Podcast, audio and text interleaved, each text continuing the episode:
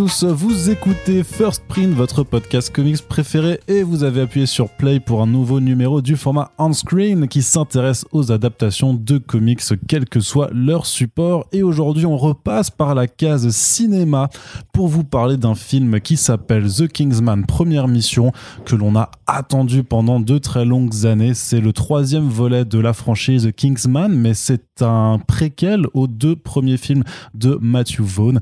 Donc, euh, des adaptations des, euh, assez libres hein, d'ailleurs des comics de, de, Mark Millar à la base. Matthew Vaughn a euh, pris son temps pour nous proposer ce film qui a longtemps été décalé à la fois par des questions de, rachat de la 20th Century Fox par Disney, mais aussi parce qu'une certaine pandémie est venue mettre le bazar dans les agendas des gros studios, ce qui fait que bah, concrètement The Kingsman sort 4 ans après le dernier film de cette franchise. Et donc pour savoir si l'attente en valait le coup. On va en discuter et bien entendu, je ne serai pas seul pour en discuter, sinon ce ne serait pas une discussion. Nous avons donc deux invités dans le podcast aujourd'hui.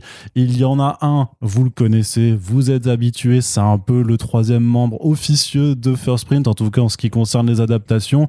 C'est l'ami Splinter. Salut Splinter. Salut. Tu vas bien? Ouais, super. Très bien, on est euh, paré pour attaquer une nouvelle année de films de plus ou moins bonne qualité. Donc j'espère que tu es ravi. Mais je suis triste, ils ont repoussé Morbius. C'est vrai, c'est vrai, ça aurait pu nous faire un, mois de janvier assez tonitruant, mais t'inquiète pas, tout vient à point à qui c'est attendre. La preuve aussi d'ailleurs avec Première Mission qui est, qui est maintenant au cinéma. Et nous avons le plaisir de démarrer l'année 2022 avec un tout nouvel invité. Il n'a encore jamais venu, donc ça va être un petit peu son baptême. On est super content de le recevoir. Daniel Andreyev, bonjour à toi. Hello, ravi d'être là et meilleurs vœux à tous. Eh bien, merci pour tes meilleurs voeux. Et malheureusement, euh, bah, il y a aussi le film de Franck Dubos qui a été retardé en août. Et ça, ça c'est un vrai ah, drame. Je pense que comment on va faire pour le couvrir, Yerim? Le, le troisième membre. Daniel, donc fan de comédie française, mais aussi euh, fan de comics, fan de pop culture, fan de jeux vidéo. Tu streams beaucoup sur euh, ta chaîne Camus Robotics. Ouais, twitch.tv Camus Robotics. Et puis, ouais, tu fais du podcast aussi pas mal. Je fais, je suis le co-host de Super Ciné Battle et d'After Eight où on parle de, de blockbusters. On les on les classe même et on est très déçu par le retard de Morbius. Ouais, c'est vraiment, j'imagine. C'est pas quoi faire. On essaie de trouver un sens à nos vies depuis, mais, mais parfois, tu sais quoi, il y a des petits miracles. Et aujourd'hui, on est réunis pour parler de Kingsman et je me dis, euh, tu sais, il y a des miracles comme ça. C'est comme New Mutants qui sort finalement. C'est un peu ça, c'est un peu ça. Un peu, c'est un peu des cadeaux du ciel.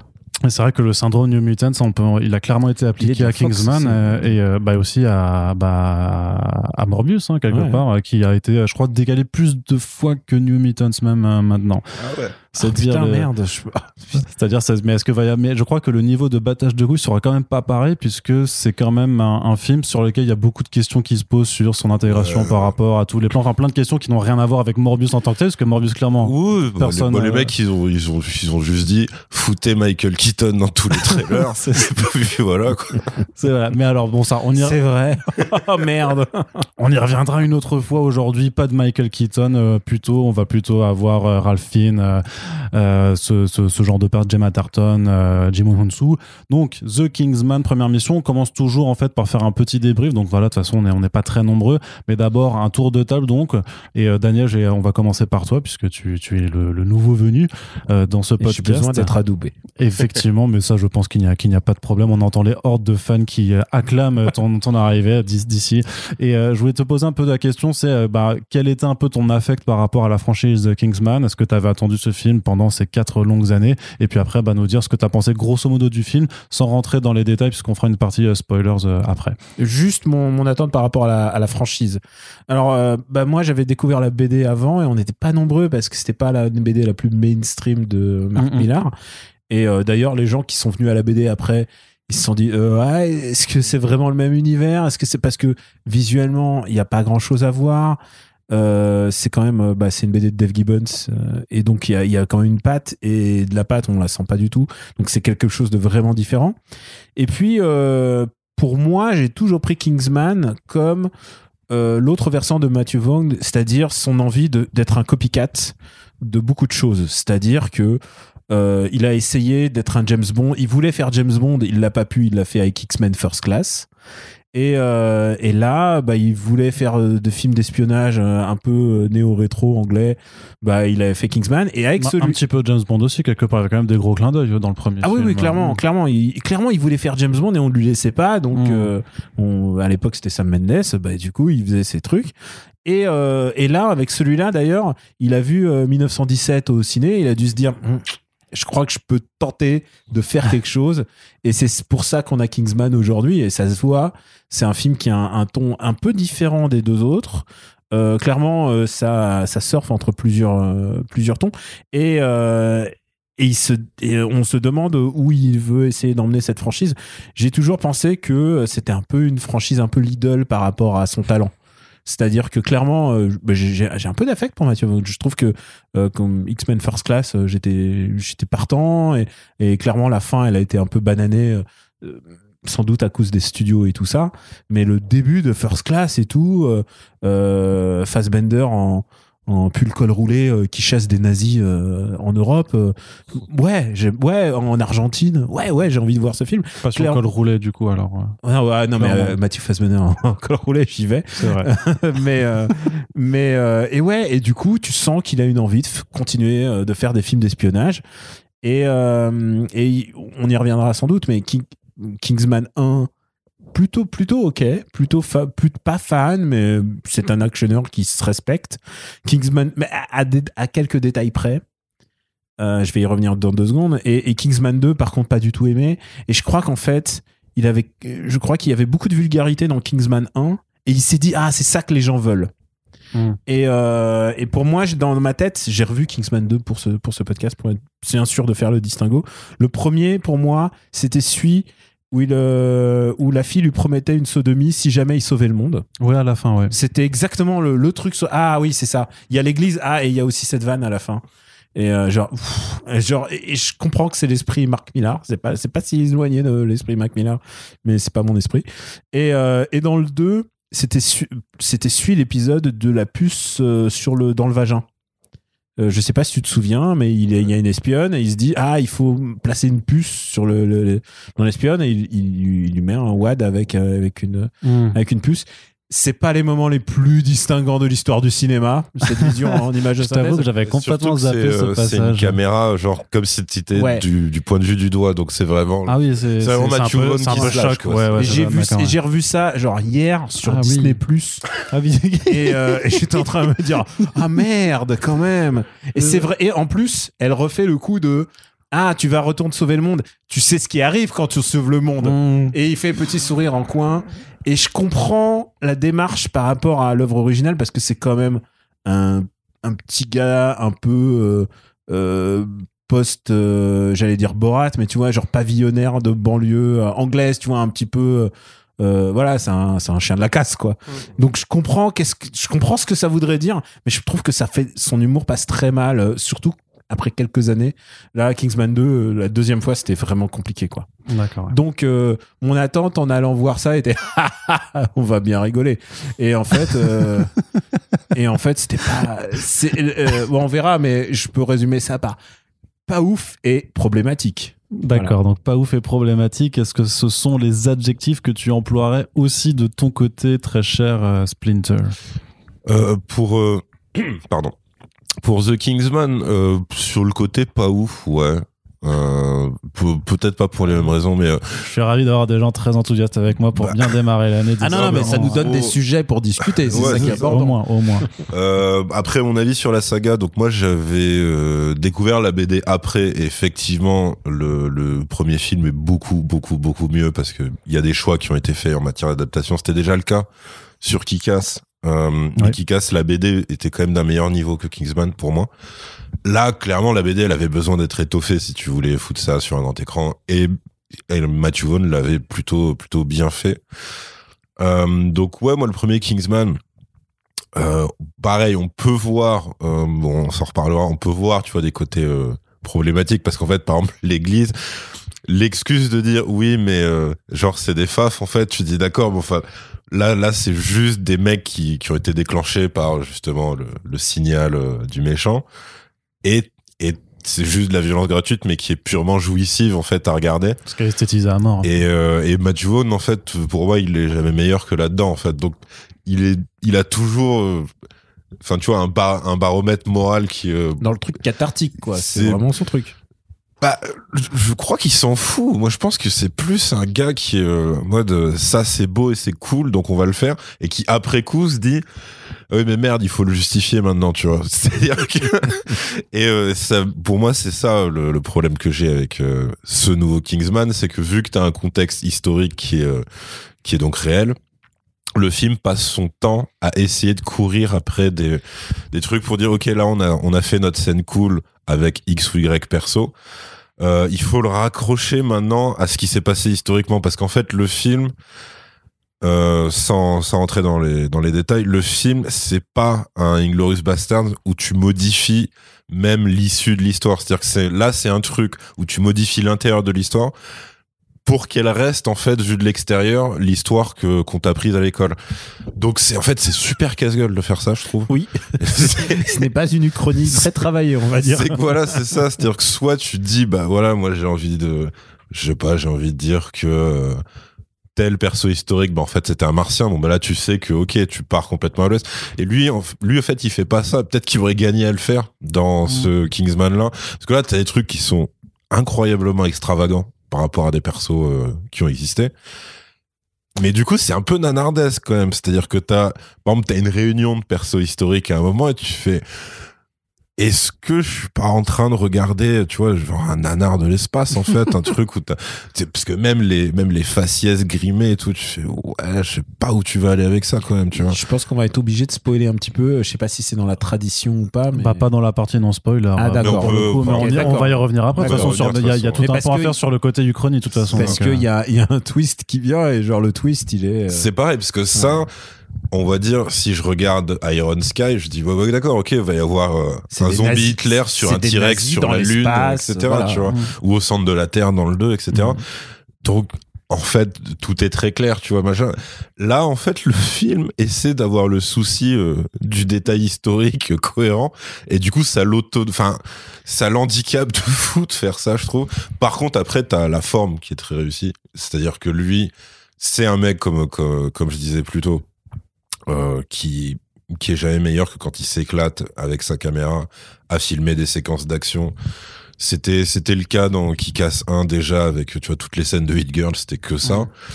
Euh, dans Kingsman, t'as- t'avais l'église. Euh, dans Kingsman 2, c'était un peu moins généreux. T'avais le diner quand même qui avait quelques plans assez. ouais, euh, quand ils, oui, quand ils sont à deux, que t'as Mm. Colin Firth. Même la baston de début dans la voiture et tout. Ça. Oui.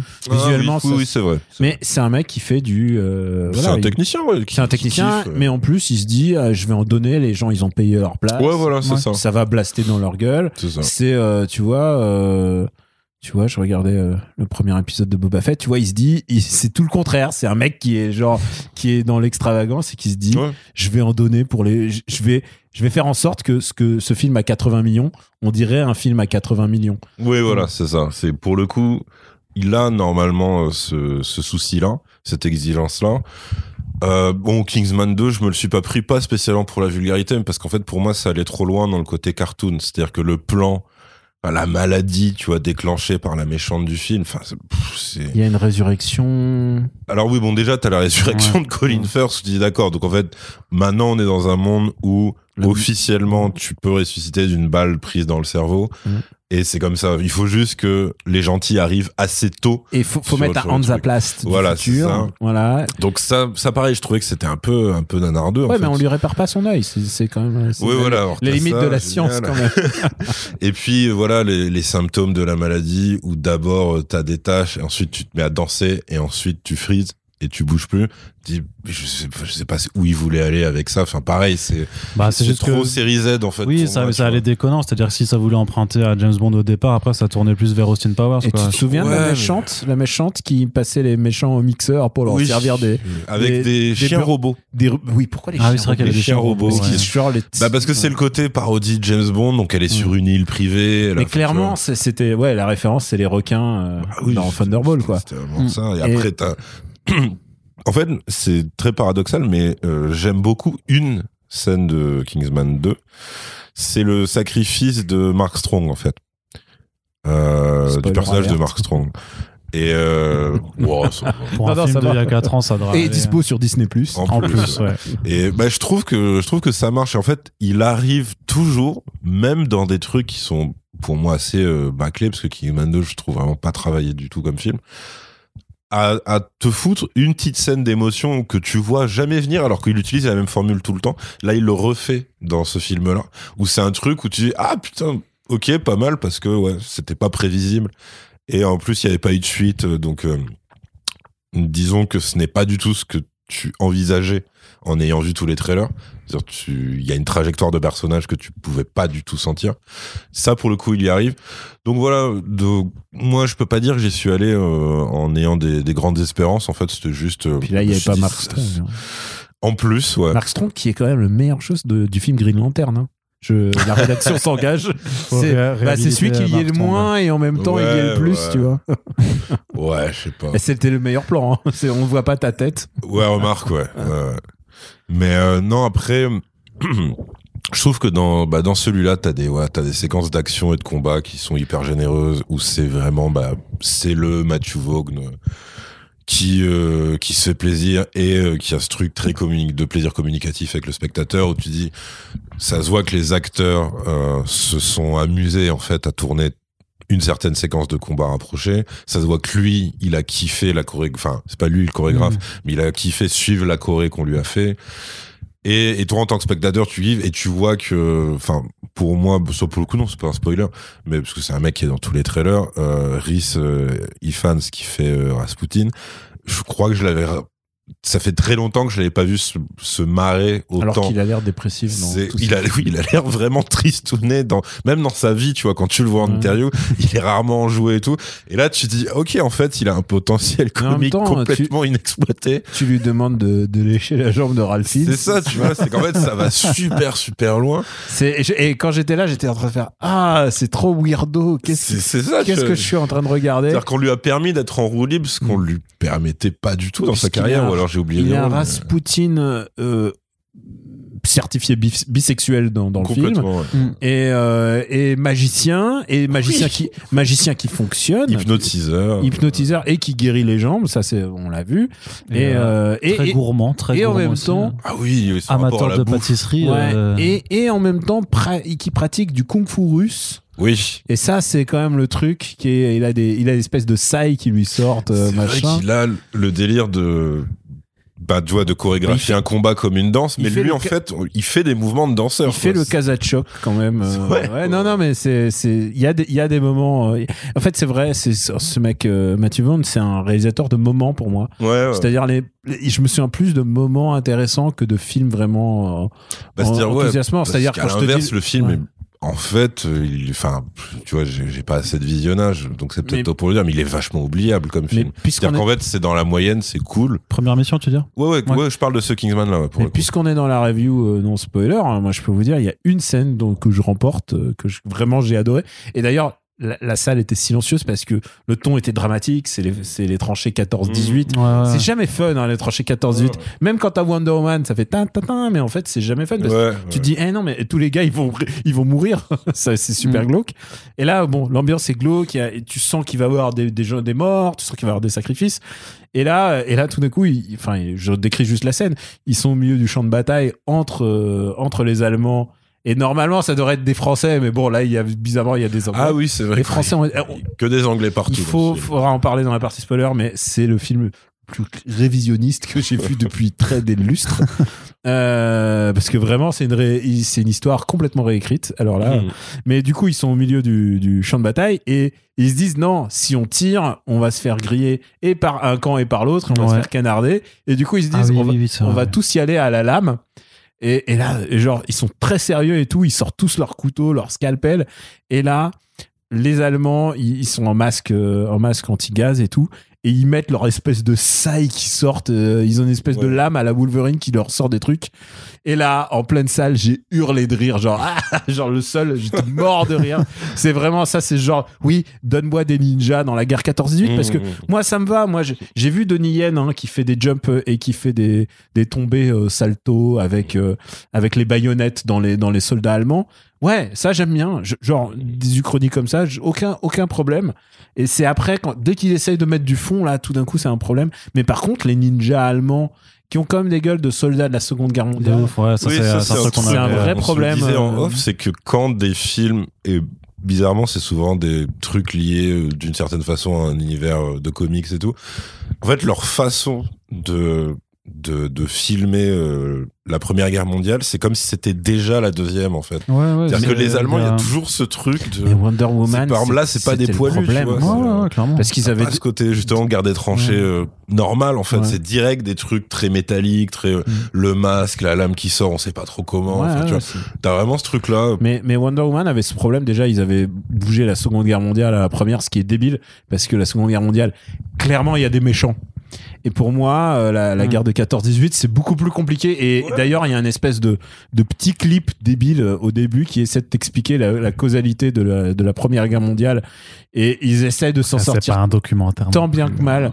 pour t'expliquer. Mais non, mais c'est pas pour nous que c'est fait, c'est pour les gamins qui savent pas euh, qui est qui est C'est l'archiduc François Ferdinand qui va se Oui, faire mais c'est pas un film pour gamins quand même. Bien sûr. Alors, c'est moins de pour 12 les ans. 15 piges- C'est 15 piges, moi, je pense. Le... Oui, mais les 15 piges, ils vont aussi à l'école normalement. Ouais, Donc, je pense- mais enfin, je- pas en ce moment on va Alors, pas en ce moment. Et puis aussi, faut pas surestimer le niveau scolaire des petits Américains à qui ce, le premier Ah oui, non, oui, non, de- forcément- oui, mais Et, et la première guerre c'est pas- mondiale, c'est très loin pour eux. Après, on va y revenir parce Ouais. qu'il y, a- y y une vraie partie ukrainienne à faire dessus, mais j'ai envie de dire que c'est quand même pas non plus. Enfin, euh, c'est pas, c'est pas, c'est pas la faute des, des, des, des, fi- des- des cinéastes en fait, euh, ou de- de- d'imaginer des histoires. Je veux dire, si, si après les gamins qui vont voir ce film y croient comme Non, du mais faire, je veux dire, c'est peut-être qu'ils ont un problème d'éducation Ce que je veux en dire, c'est qu'il y a euh, un, un vrai souci de, de, de mélanger, c'est ce que, c'est ce que tu Mm. disais, euh, Yerim, c'est de mélanger les deux. Et euh, ça me rappelle cette scène dans Wonder Woman qui n'avait aucun sens, où c'est euh, Steve Trevor qui arrive sur l'île des Amazones et qui pointe les Allemands derrière en disant Hey, et qui les poursuivent. En plus, il y a les savants fous de la Seconde Guerre mondiale. ouais, qui sont déjà. Euh, ouais. et, et il fait They're the bad guys. Et non, c'est pas clair, c'est pas ça, c'est pas exact, c'est pas et et quand tu fais une scène de tranchée et là, je trouve que la scène de tranchée est plus intéressante que celle de Wonder Woman. C'est que Wonder Woman, elle fait genre, waouh, c'est le, c'est méga scène badass et que tout, tout le monde, tout le public, homme comme femme, a envie de voir et tout. Mais à la fin, ça aboutit sur la mort des gens. Alors que là, il y a quand même un truc tragique. Et je pense que à partir de ce moment-là, d'ailleurs, le film ne s'en remet pas complètement, d'ailleurs, de, de ce Mm. moment de la Première Guerre mondiale, qui est complètement mis là, alors que je pensais pas le voir, en fait. oui Moi, je pensais, ça je pensais pas voir un truc comme ça. Et c'est vraiment, euh, pour moi, le, le- le meilleur spot du film. Maintenant, honnêtement, il y a c'est aussi un film qui a ses limites parce qu'il montre le potentiel à chaque fois de faire des League of Extraordinary Gentlemen. J'adore League of Extra- Extraordinary Gentlemen, c'est vraiment un comics extraordinaire. Encore une fois, par des grands artistes. ça, euh, Enfin, quand même, il y a, il y a Alan, euh, Alan Moore, en fait, peux- Kevin O'Neill, ouais. et Kevin O'Neill, bien sûr qu'il faut pas né- faut pas négliger, mais euh, mais tu vois, il y a tout un potentiel de prendre des icônes de la Première Guerre mondiale et même de la même de la Seconde aussi et d'en faire une espèce de un truc cohérent et respectueux. Et quand tu vois comment c'est fait dans la BD, hein, je précise pas le film. Mm. euh, évidemment, le, le film qui a le film qui a tué la carrière de Sean Ouais. Connery, il faut pas l'oublier. Euh, un mais record ah ouais, c'est terrifiant. hein. Mais voilà, il y a quel- tellement de potentiel et quand tu vois ce qu'ils font de Mata Hari, qui Oui, euh, elle est juste là pour agiter un chiffon, enfin c'est naze. Et, euh, et qu'ensuite euh, que cette Ligue of Extraordinaire et méchants du premier, de, du premier conflit mondial euh, intègre euh, quand ça intègre Lénine, je fais ah ouais vraiment? Parce que le Lénine en plus il est un peu en toc mais euh, Bah, moi, c'est ça le, le côté nanardeux que je trouve. Mm. Et en fait, si tu fais ça, pour moi, faut soit que tu ailles à fond, c'est-à-dire qu'en fait, que ce soit. que ça soit un Lénine un- extraterrestre. C'est vraiment, tu vois, que, que ce soit ça, que ce soit euh, drôle, parce qu'il y a aussi, il y a aussi euh, ce- cette évolution-là, si on prend Kingsman en termes de saga. Euh, bah, là, en fait, euh, l'humour, en fait, vient quasiment uniquement de Rasputin et de certaines situations. Parce que, vu le contexte et vu la tronche des héros, en fait, il y en a aucun qui est marrant comme dans les autres Kingsman. C'est-à-dire Ouais. que t'as pas le délire d'avoir un apprenti. Puis il faut pas Ils sont tous très sérieux et surtout, il y a un des personnages qui est euh, dans sa trajectoire qui est euh, bah, qui est en deuil quoi tu vois clairement donc en gros Oui, la première Ils- ils scène, peuvent faut pas, pas. oublier que c'est un.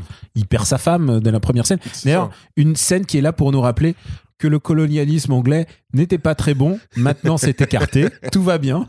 C'est, elle est, elle- vraiment, cette scène, je l'ai assez mal vécue en me disant Merde, ils sont en train de nous parler du colonialisme. Ouais, Genre, ouais. Et pour nous dire qu'il a renoncé à la guerre et tout. Et genre, je fais waouh ils sont quand même allés très vite sur le colonialisme anglais et on va le voir euh, puisqu'on va parler des spoilers et du twist quand même Mm. genre waouh ils sont quand même très très très gentils avec le monde anglais quoi Ah bah Avec ouais. le- la- la- évidemment c'est les héros mais alors Surtout que ça, je sais pas du coup euh, si, si c'est un truc conscient euh, chez Vogue, c'est qu'en fait tout est euh, très auto-centré en fait pour le coup. C'est-à-dire que après tu peux dire aussi ouais c'est pour le confort de l'histoire. C'est-à-dire que peut-être qu'il Ah a oui, juste oui, pas oui, envie de s'emmerder Non, non, mais c'est ça. tu vois. Non, mais Mais ça. du coup, oui, la conséquence directe, c'est ça. C'est qu'en fait, tout est anglais, en fait, dans, dans le film. Depuis l'origine du conflit à sa résolution. Et- enfin, tu vois, c'est. Euh, puisque le, le conflit d'ailleurs, puisque le conflit s'amorce et pour expliquer le l'espèce de front de l'Ouest qui commence à mener, il veut l'Angleterre veut tout faire pour que euh, l'Amérique rejoigne, mais comme euh, mais comme les les, les, les héros providentiels euh, le conflit mondial. Et, euh, et en fait, c'est comme si il y a que l'Angleterre qui existait. D'ailleurs, la France n'est. Alors, j'aime bien tous ces tous ces films de guerre américains qui mentionnent, qui se passent en France, mais qui mentionnent euh, Genre, bah, il y a eu Saving Private Ryan, il y a eu 1917.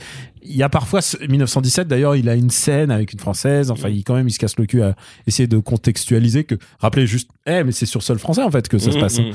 Euh, mais, euh, mais ouais, celui-là, ne se, le, la, je sais pas si la France est même name droppée. Non, non, elle est Non, pas. et elle- elle est à c'est- peine. elle et est- c'est pour elle ça que ça lui compliquait la vie, je C'est pour ça qu'il y a tout un gravitas qui est vraiment compliqué avec la Première Guerre mondiale. C'est-à-dire, que c'est pas fun. C'est des gens qu'on a envoyés à l'abattoir, des gamins de deux de, dans dans les deux camps et dans tous les pays, parce que faut pas oublier, euh, il y a eu l'Angleterre impliquée, mais bon, évidemment la France qui a payé un lourd tribut, euh, les États-Unis, le Canada, enfin vraiment, il y a eu énormément, et l'Allemagne bien entendu. Genre, c'est vraiment un truc horrible avec des gens qui revenaient estropiés quand ils revenaient. Enfin, c'était vraiment, euh, c'est glauque en fait. Tu peux pas faire rire avec euh, la. Tu, tu peux faire ouais, rire, mais c'est pour ça que le tu film- peux faire rire, mais pas dans le pas comme il l'a fait quoi. C'est-à-dire que lui, il fait plutôt des films un peu euh, bicéphales. C'est-à-dire que là, en tout cas, en celui-là, euh, l'est. C'est-à-dire il y a les méchants qui sont un peu lol, Ouais, c'est ça. et euh, et puis euh, il y a tout ce plot donc du fils de euh, du fils du héros de Ralph Fiennes qui veut aller à la qui À la veut aller au front vraiment le c'est quand même des, des, des ficelles très très classiques de, Oui, de- ouais. de- du film de guerre mais euh, et ça ça peut marcher mais alors tu peux pas euh, faire rire et en même temps avoir le côté émo- émotion et tout c'est très compliqué Bah, C'est pour ça qu'en fait, là, il a. Ah, tu nous c'est- lancé, c'est hein. C'est-à-dire que lui, d'habitude, l'humour, il vient, il vient de, de partout. Tu vois, que, que ce soit dans Kick-Ass, les héros sont drôles. Le méchant est drôle parce qu'il est consterné par ce qui lui arrive. Et puis après, t'as des situations qui pop comme ça, que ce soit avec la meuf ou quoi que ce soit. Euh, Kingsman 1, c'est ça. C'est-à-dire, le méchant est drôle, euh, le héros est drôle, et t'as des situations qui pop aussi. Et là, en fait, tu vois qu'il est conscient que le contexte lui permettra pas de faire ça. Et donc, il se dit, bon, ben, du coup, euh, mon personnage principal, en fait, il va être tragique. Mais j'aime quand même un peu le côté lol, donc euh, qu'est-ce que je vais faire? Bah du coup, ça va être le méchant qui va être complètement extravagant. Et, et donc en termes de ton, tu, tu sens qu'il sort un peu de ses habitudes et qu'il est peut-être moins à l'aise en fait, euh, tout simplement parce que lui, en fait, si tu prends son cinéma en entier, bah à part aussi, on, on peut dire Layers Cake, euh, Layers Cake, pardon, euh, qui était plus dans mon souvenir un polar. euh, mais en même temps, t'avais le côté Guy Ritchie, donc qui était un peu déconnant. Mais sinon, c'est presque son film le plus sérieux. Enfin, c'est très bizarre de dire ça d'un film où effectivement t'as Fans qui, qui lèche et qui caresse la cuisse de, de Ralph Fiennes. Mais en fait, dans la filmo de Matthew Vaughn, c'est son film le plus sérieux, tu Mm. vois. Et en fait, ça lui va peut-être pas si bien que ça. pourtant il a envoyé Magneto chasser des nazis quand même ce qui est quand même Ouais, ouais, ouais. parce que quand même il a accompli beaucoup de rêves euh, en-. Ouais. Alors, je vais juste euh, faire une, une- mon propre mon propre point aussi là-dessus, parce que je suis pas forcément d'accord avec euh, avec vous surtout. T'es et, chez euh, toi en plus. Et hein. j'ai hâte de me faire défoncer la gueule euh, par, euh, par mes invités. Non, après, moi, juste sur la franchise, je pense que je suis quand même le moins sévère parce que, mais après, parce que c'est vrai que j'ai aussi oublié pas, pas mal de, de choses de Kingsman parce que je me rappelais plus du coup du, euh, du, du doigt dans la chatte, donc euh, il faudrait que j'aille juste regarder pour voir. Mais après, moi, j'aime bien la vulgarité, tu vois. C'est, j'ai un cerveau reptilien euh, qui prend le pas sur beaucoup de choses. Ouais, mais Et tout ce qui est gratos, vraiment dans le cul et la violence, moi, j'aime bien, tu vois. C'est, euh, Ouais, mais- que- C'est quoi Ça dépend avec qui tu vois le film et dans Ah oui, forcément, tu l'as regardé avec. euh, oui. tes- C'est quoi C'est quoi Moi, je suis soulagé que dans celui-là, il n'y a pas de blague sur la sodomie, tu vois. Je suis soulagé parce que, genre, moi, j'aime bien mes blagues dans la sodomie, mais quand c'est euh, Sacha Baron Cohen qui les fait, quoi. Mm. Tu vois, quand c'est un truc à part, et, et- et Dieu seul sait que j'adore les blagues de Sacha Baron Cohen, mais je trouve que ah, il y a un truc. euh, pff, tu, tu- c'est pas que je veux plus de respect et tout ça, mais mais si un peu, tu vois. Enfin, je- il y a un- c'est juste que ça colle pas. C'est juste que ça. lui, il a un côté un peu bourrin, je pense. Mais c'est oui, il a un ça qui côté est bourrin. Mais- et en plus, quoi, c'est- il est pas si éloigné de Mark Millar, euh, qui Mark Millar euh, faisait tout le temps des trucs sur. euh, Enfin, faut pas l'oublier, mais ses autres adaptations, euh, Wanted, euh, et qui est vraiment genre dans le genre, euh, qui était une BD un peu cracra et qui, Ouais, ouais. qui au cinéma est devenu propre. Moi, je suis juste pour dire sur Kikas. Euh, Kikas, je trouve que c'est un film supérieur à la BD en fait, parce que la BD, juste euh, le film, justement, épousait complètement le côté nanardeux euh, de, de l'histoire un peu naze, qui était de faire croire qu'un un gamin euh, de, une histoire réaliste, mais où un gamin finalement euh, devient invulnérable à la douleur parce qu'on lui a posé des plaques en métal sous la peau. Euh, moi, j'ai déjà été opéré de plusieurs trucs dans la vie. Si tu te remets pas comme ça facilement. De, c'est, beaucoup. et Genre. Et d'un truc nanardeux, bah, il nous file, euh, il nous file, euh, comment il s'appelle, Nicolas Cage avec un jetpack. Ouais, tu vois, des, ouais. des conneries comme ça. Et je- Nicolas, Nicolas Cage en jetpack, je veux bien. C'est Bah, vraiment après, des il y a choses un que j'aime. truc. Après, après c'est que moi j'aime bien le côté euh, cynique de Millard quand c'est bien fait, parce qu'après quand il en abuse, bon, Quand c'est Bah, super il y a, quand, ça, compliqué. quand, quand- après, quand il est juste en mode, euh, ouais, je fais, euh, je fais mon écossais, je vais, euh, je vais un peu balancer des- provoque. pour Ouais, ça, de la pro- provoque, mais après, vois. comme dit, il y, a- il y a des gens sur qui ça fonctionne plus, plus ou moins. c'est ça. Et moi, je te Moi, dis je que ça que fonctionne, ça veut pas dire que je suis pas conscient que parfois c'est vulgaire ou que c'est gratos. Je dis juste que j'ai une, une, une relative tolérance parce que, bah, effectivement, de toute façon, c'est le genre d'humour ou de scène qui, à moi, a priori, euh, me posera jamais de problème, en fait, parce que je vais, je vais pas, je vais pas me sentir insulté, tu vois. Mais, euh, Ah, mais moi, je... me suis fait sortir insulter. hein, Ouais, je sais, je sais. très personnellement par Je sais, mais je sais, c'est pour ça, on, on, on y revient, mais voilà. Donc, du coup, j'avais euh, un, un affect quand même pour les deux premiers films. J'étais conscient que le 2 était moins bon que le premier, mais j'a- j'avais quand même bien kiffé euh, pas mal de choses que j'avais vues, surtout parce que je trouve aussi, enfin, ce que j'aime aussi, c'est l'esthétisa- l'esthétisation de la violence qu'il y, a- qu'il y a chez lui et sa façon de filmer, nous emmener vraiment dans des, bah, dans des chorégraphies, dans la surenchère. Moi, j'aime bien parce que c'est finalement pas si fréquent que ça non plus dans le cinéma d'action américain en fait c'est pas, Bah, c'est quand même très plan plan meilleure- en fait Ça a une Euh, meilleure gueule que. euh, bah, que beaucoup de films en que fait même, euh, mais même des certains films Marvel qu'on voit. Et ah tout oui ça, bah, clairement ouais, ouais. Ah oui, oui, Genre, parce que lui, euh, pour le coup, bah, il a sa signature. Pour Ouais. le coup, Ouais. lui, Pour moi, c'est un vrai. Ce serait dans les 80s, ça serait un vrai bon direct ou vidéo que tu regardes entre potes avec une pizza, Mhm. S- sans les blagues sur la sodo.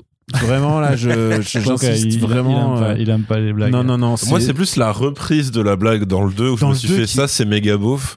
ouais. Alors, en fait, en fin du 1, ça me dérange pas. ouais, mais vois. ça, c'est clairement le mec qui voit ce film du 1, on lui en reparle. Pour moi, c'est ce que je. Alors, excuse-moi, je vais référencer une comédie française, mais c'est à la 2 par rapport à Aladdin t- avec Kev Adams. j'ai pas vu le 2 Euh, bah écoute, pour, pour citer des blagues, euh, Aladdin, euh, il y a une blague où il se met, euh, il est dans un trou et il y a un fil et il a sa flûte magique et il veut grimper le, le- le- la corde, mais il n'y arrive pas parce qu'il faut jouer de la flûte et en même temps euh, grimper la corde. Donc Mm. qu'est-ce qu'il fait? Il met la flûte dans le cul et Ah il oui. pète pour, euh, pour que ça siffle et à ce moment-là il grimpe. C'est Kev Adams qui se prend une, une flûte dans le cul. Toujours un truc anal chez ces gens-là, chez Matthew Vaughn, Kev Adams.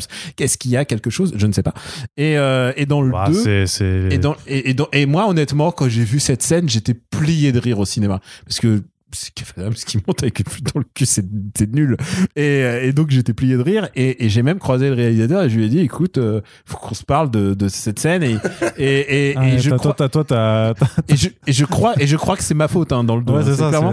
Et dans le 2, il a fait une scène méta, déjà le film méta, où il arrive chez les, chez les génies. En fait, il y a une espèce de bar de génie et il voit Kev Adams arriver et tout le monde lui fait flûte dans le cul, flûte dans le cul, flûte dans... Ah ouais, c'est comme ça, c'est à ce niveau-là. Donc je pense que clairement, Kingsman 2, c'est le à la 2, tu vois, c'est le, c'est le film où il a cru que c'était il a cru que c'était bien la première fois et donc il s'est dit ah je vais Mhm. je vais alors après c'est vrai que c'est mémorable parce qu'on en reparle encore euh, plus tard euh, de Kingsman et d'Aladin désolé mais euh, mais par contre je pense pas que c'est du super cinoche non effectivement Enfin, Bah, c'est pas la marque en tout cas c'est pas ça que je retiendrai euh. Après, je t'avoue que c'était moi, c'était pas forcément cette vanne de fin qui était un peu gratos, mais euh, marrante dans le premier notamment que j'ai retenu de- du premier Kingsman. Moi, je me rappelle vraiment surtout, bah, notamment la scène de l'église, tu vois, Mhm. par, par- par exemple.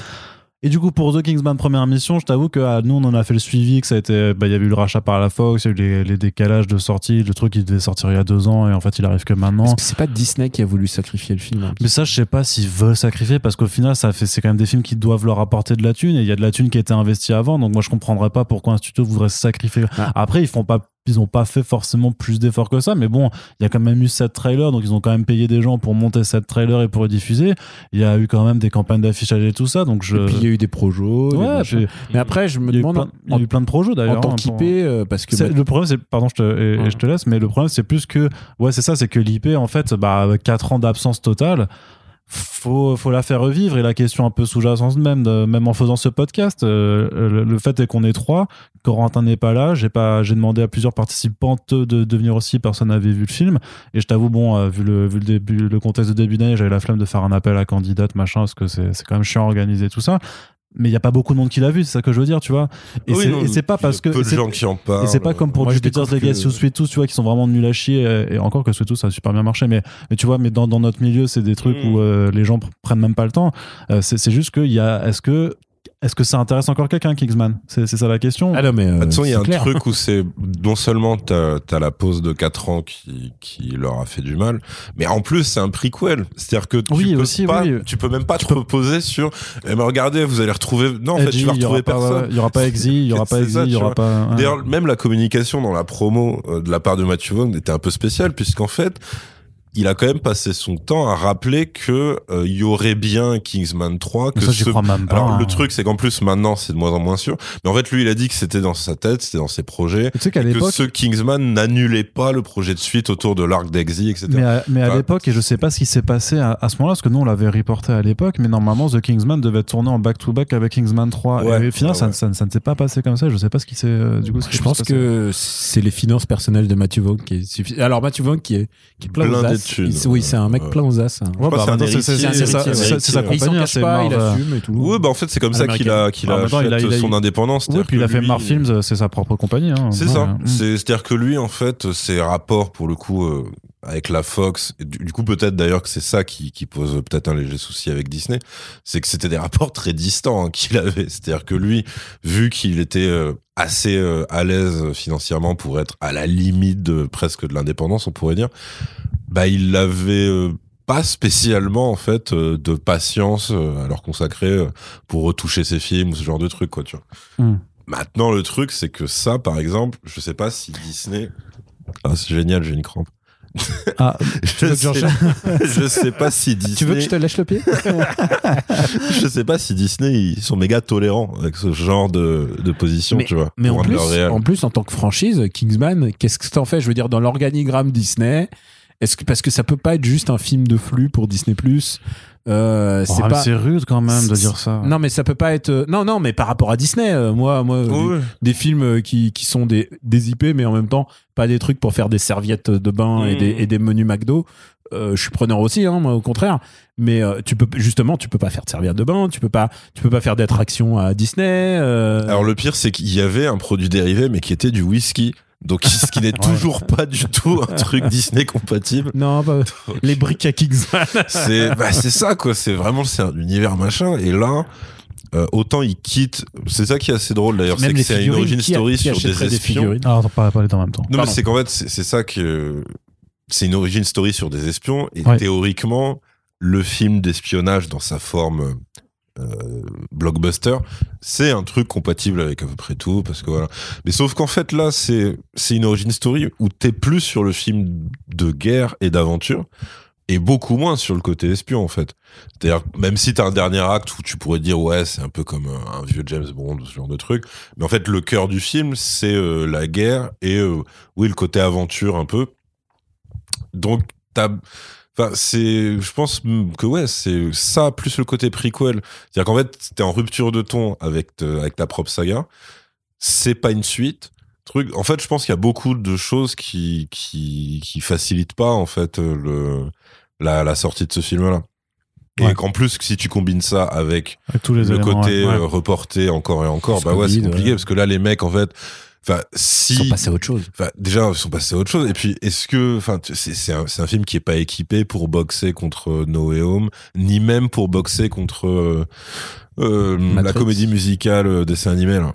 Euh, West Side Story. Non. Encanto. Encanto. Encanto et même tous en scène ou je sais pas quoi là. Ah oui, non, pardon, Sing, ouais, deux. tous en scène 2. C'est- en fait, c'est-à-dire que le film arrive dans un contexte où si tu veux ton blockbuster euh, Et y a même plus comics, et bah tu, tu veux tu vas voir Spider-Man. si et si tu veux du divertissement machin et en fait Kingsman au milieu de tout ça c'est ouais c'est peut-être compliqué de surnager euh. J'ai en plus je lui en veux presque d'avoir fait cette espèce de préquel parce que au fond moi j'ai un rêve euh, un rêve de fanboy vu que maintenant Daniel Craig l'ère Daniel Craig est terminée Ah. pour moi mon rêve absolu c'est de faire un James Bond mais un one shot en fait juste un one shot pas une série avec un avec un nouveau comédien qu'on verrait qu'une seule fois situé dans les années 60 Mmh. un film d'époque dans les années 60 qui se passe exactement selon la formule. Euh, le bureau, il rencontre M. Si tu veux, tu prends Ralph Fiennes puisque c'est M. Il, y a cold open. Ensuite, il Mhm. va dans le bureau de M. M lui donne le dossier. Euh, ensuite, il va dans une cabine téléphonique à l'ancienne. Enfin, vraiment, vraiment le film d'espion avec des, des mecs qui imitent l'accent russe parce que j'adore. Je suis russe d'origine Mmh. les mecs qui imitent l'accent. Je veux, je veux vraiment avec des, des méchants communistes. Je veux vraiment un film d'époque. Et en fait, je crois que ce genre d'initiative, ça va un peu tuer le, ce rêve, euh, ce rêve de re- pas de reboot, mais juste de one shot euh, film Hmm. d'époque avec un vrai James Bond bien méchant, bien, Mmh. bien sournois, ce qu'il n'arrive plus à être puisque maintenant, bah, il il a une vie de famille. hein. Et du coup, ben, pour euh, juste euh, terminer sur mon, mon avis, ben, euh, moi j'y allais quand même avec une forme de. Euh, pas de pitié non plus, mais. euh, C'est pire que nous. non, non, mais c'est pas. Non, mais vraiment de. euh, de, de... d'indulgence Ouais, peut-être d'indulgence parce que je trouve parce que par contre, mais ça me fait quand même parce que comme dit, c'est une licence que moi j'aime bien malgré ses, ses travers et ouais, ça m'a quand même fait chier dans le contexte aussi après après l'année aussi 2021 en termes de films de, de, de tout ce qu'on a vu. Bah, je trouve qu'en fait qu'il s'en sort mieux à, mon sens que, que pas mal d'autres trucs qu'on qu'on nous a proposés et euh, bah c'est vrai que on en reparlera après sur le côté. Enfin, moi, j'ai adhéré à la proposition. Effectivement, c'est vrai que la, la, la première, moi, je suis pas, enfin, euh, je suis pas féru d'histoire, donc euh, j'ai pas forcément toutes les clés de lecture à chaque fois. Mais oui, effectivement, par, par opposition à la Seconde Guerre mondiale, la Première Guerre mondiale, c'est un conflit autrement plus compliqué où c'est beaucoup euh, plus difficile de cerner qui sont les, les méchants. Et en même temps, devant l'absurdité, parce que c'est quand même un conflit absurde aussi, à mon sens, essayer de dire bon en fait un- une des pires guerres qui existent et qui est absurde et qu'on n'arrive pas à comprendre si on essayait pas de enfin si on essayait de l'expliquer entre guillemets par le fait que effectivement derrière en fait c'était que des super vilains de comics qui, qui, s'étaient rassemblés et qui sont un peu tous un peu tous euh, beaucoup over the top tu vois beaucoup plus beaucoup trop euh, trop méchants. Est-ce que c'est pas une façon aussi de, de, raconter l'histoire tu vois histoire de, effectivement de dédramatiser un petit peu euh, la chose? Et moi cette proposition de se dire bah en fait à l'ère aussi des complots et des fake news machin de dire en fait bah voilà ce conflit là en fait euh, c'était par des personnes euh, qu'on connaît mais qui en fait sont tous des, méchants avec euh, Rasputin effecti- effectivement qui est l'incarnation même du Eh, les gars on vous a, fait n'importe quoi. En fait moi ça ça me va tu vois. Mais parce que je suis aussi ultra distancié sur ce côté de c'est une œuvre de fiction qui reste vraiment de la pure fiction. Pour moi il y a absolument rien dedans à partir de toute façon mais même même avant de voir Rasputin, mais à partir d'un certain moment, tu te dis quand même très rapidement que il y a absolument pas de rapport au, ré- au réel. Vraiment, c'est effectivement, c'est une réécriture et que pour moi, tout ce côté euh, dont, on a déjà pu parler en, privé, mais sur le révisionnisme et tout ça, je ne, je ne le vois pas euh, parce que dans ma tête, c'est vraiment purement fictionnel, même si ça raconte des choses que, bah, que j'ai vues euh, en histoire, tu vois. Et, mais, et, et, et sur ce principe-là, du coup, j'y adhère. Mais oui, mais tu sais que t'es pas le seul à m'avoir- parlé de ce révisionnisme. Il y a même un mec sur nos réseaux sociaux euh, avec Comics Blog et tout qui était ultra vénère parce que la France n'était pas présente. euh, et on me dit vraiment. euh, Alors, du coup, c'était un mec, je sais pas, peut-être ultra nationaliste ou je sais pas quoi, mais Non, qui non, était, non, mais qui était outré. Et moi, il je a peut-être un même- arrière-grand-père qui est mort euh, sur le front. mais moi, je j'ai de la pas. famille qui est morte aussi, en fait, euh, pendant, pendant ces conflits-là. J'ai, moi- Simplement quelqu'un qui veut se souvenir que la France a un peu. Oui, mais c'est pas. Mais pour moi, c'est pas. C'est Ouais. pas. C'est pas au rôle d'un cinéaste américain qui fait des spoofs de James Bond et qui essaie de, de faire un préquel pour justifier la, la création de sa son agence des- d'espions. C'est pas lui. C'est lui. C'est pas- son rôle. Il est pas Je t'avoue éducatif. que je t'avoue que j'ai- j'ai j'ai été autant perplexe que euh, la, quand j'ai vu euh, la première fois euh, euh, Saving Private Ryan en- au cinéma. Euh, je suis assez vieux pour la. Désolé. hein. Enfin, moi, j'ai. Bah, moi, j'avais clairement pas le droit. Ouais. Et j'ai vu et j'ai fait ah ouais il y a pas de français en fait ça se déroule en France il y a pas un seul français. Enfin si il y a un moment quelqu'un qui fait au secours aidez-nous. Mais euh, est-ce qu'on peut spoiler alors ou pas Euh, bah, je vais juste finir. D'accord ok. Et euh, du coup, euh, par contre, ce que j'ai, parce que c'est quand même un, un aspect particulier, mais par contre, j'ai quand même que dans l'ensemble, le casting était bon. Enfin, ouais, j'ai pas trouvé que qui que ce soit était Alors était pas pas pas au top. Alors- Franchement, j'adore Jim Ononsu mais faut lui faire faire autre chose qu'un bouclier quoi. Parce qu'il se prend les balles des autres pendant tout le film. Il, aïe, ah, il se prend, il se prend une lame. Tu te dis ah il va mourir et en fait il meurt pas. Et ensuite il se prend une balle et il meurt pas. Et en fait Mais toi, tu veux trop que les gens meurent. Mais non, mais sur- non, mais surtout, non, non, je veux pas qu'il meure, mais surtout, je veux qu'il fasse autre chose que se prendre des balles, de servir de bouclier. Après, Sur- j'ai- là, je sur- parlais vraiment juste des acteurs, pas de l'écriture de leur personnage. Ah, hein, parce que. Gemma Atherton, je l'aime bien. Par contre, je trouve que son personnage est quand même très mal écrit. Enfin, à, à- à- à des grosses. euh, C'est une femme de ménage espionne. Ouais, mais c'est au-delà de ça, c'est euh, c'est que c'est le, le trope de c'est la nana qui sait mieux faire que tous les gars et puis euh, et puis quand même qui euh, bon c'est un peu du spoiler mais qui va tomber dans les bras d'un d'un des personnages, tu vois, et de façon Ah ouais. ultra Oh gratuite, là, tu vois. Très gênant. Et très très gênant, c'est vrai- vraiment un baiser de motivation. Ouais, c'est ça, non, c'est c'est, truc. euh, Genre, allez, ressaisis-toi. Ouais, c'est ça. Tu fais, mais Bah- qu'est-ce que ça fout là Non, c'est ça, mais ça m'a un peu perdu, tu vois. Après, j'ai quand même trouvé le casting dans l'ensemble assez sympathique. C'est euh, je- même les, les, les- enfin les décors, le- les costumes et tout, je trouve que c'est plutôt plutôt cool. Un truc, il y a un truc qui est vraiment loupé à mon avis, c'est le casting du du méchant méchant que je veux pas spoiler, mais Ouais. qui parle avec un accent, wink wink. euh, mais il est genre, ils auraient pu prendre un mec un peu plus, genre un Nicolas Cage, tu vois. C'est le moment, c'est le moment. Ouais, c'est vrai qu'ils auraient pu aller plus loin. quitte à aller faire un truc mais, euh, nanardeux parce que vraiment l'explication est très très nanardeuse et là on bascule dans le, le spoiler mais Mais, Mais- t'as eu un Nicolas Cage quand il jouait euh, Fu Manchu Oui. dans le trailer euh, du faux film c'est vrai Les femmes loups-garous des SS. oui, oui. C'était dans, dans, la, dans le diptyque euh, Grindhouse, c'est-à-dire que Ouais. t'avais euh, Planète Terreur de Robert Rodriguez et Boulevard de la Mort de Tarantino, et ils étaient séparés en fait. Ouais, par des bandes annonces, ouais. Par des trailers qui étaient euh, parfois meilleurs que certains films Et des trailers Ouais, qui, pour certains, ont donné des vrais films, comme euh, Hobo with a Shotgun. Tout à fait, et Machete. Et Machete. Et ouais. Aussi, ouais. Ouais. Euh, Et du coup, ouais, dans, t'as, euh, euh, voilà, là, là, c'est le moment dont on se parlait tout à l'heure, où on se dit, ah, mais quitte à faire n'importe quoi, en fait, faites un truc beaucoup plus over the top encore, et, euh, et encore plus marrant. c'est peut-être et, du euh, coup, qu'on vous veuille pas que le, le sérieux soit C'est loupé c'est ça, en fait, c'est exactement ça. Et, et clairement, ouais, il le, bah, je pense que Matthew Vaughn, en fait, c'est, là où je le sens pas à l'aise, en fait, euh, avec, euh, avec son contexte. C'est que lui, il peut faire ça, puisqu'il l'a déjà fait avant, euh, dans presque tous ses films d'ailleurs. Et là, en fait, t'as l'impression qu'il voudrait le faire, mais qu'il se le permet pas parce que justement, il est un peu gêné par le fait qu'il doit à chaque fois raccrocher les wagons avec bah, avec un livre d'histoire normal et que du coup en fait il se dit ouais bah alors je peux pas euh, en fait mon méchant peut pas être aussi extravagant que ça et tout mais sauf que du coup t'as quand même un méchant qui est archi bancal.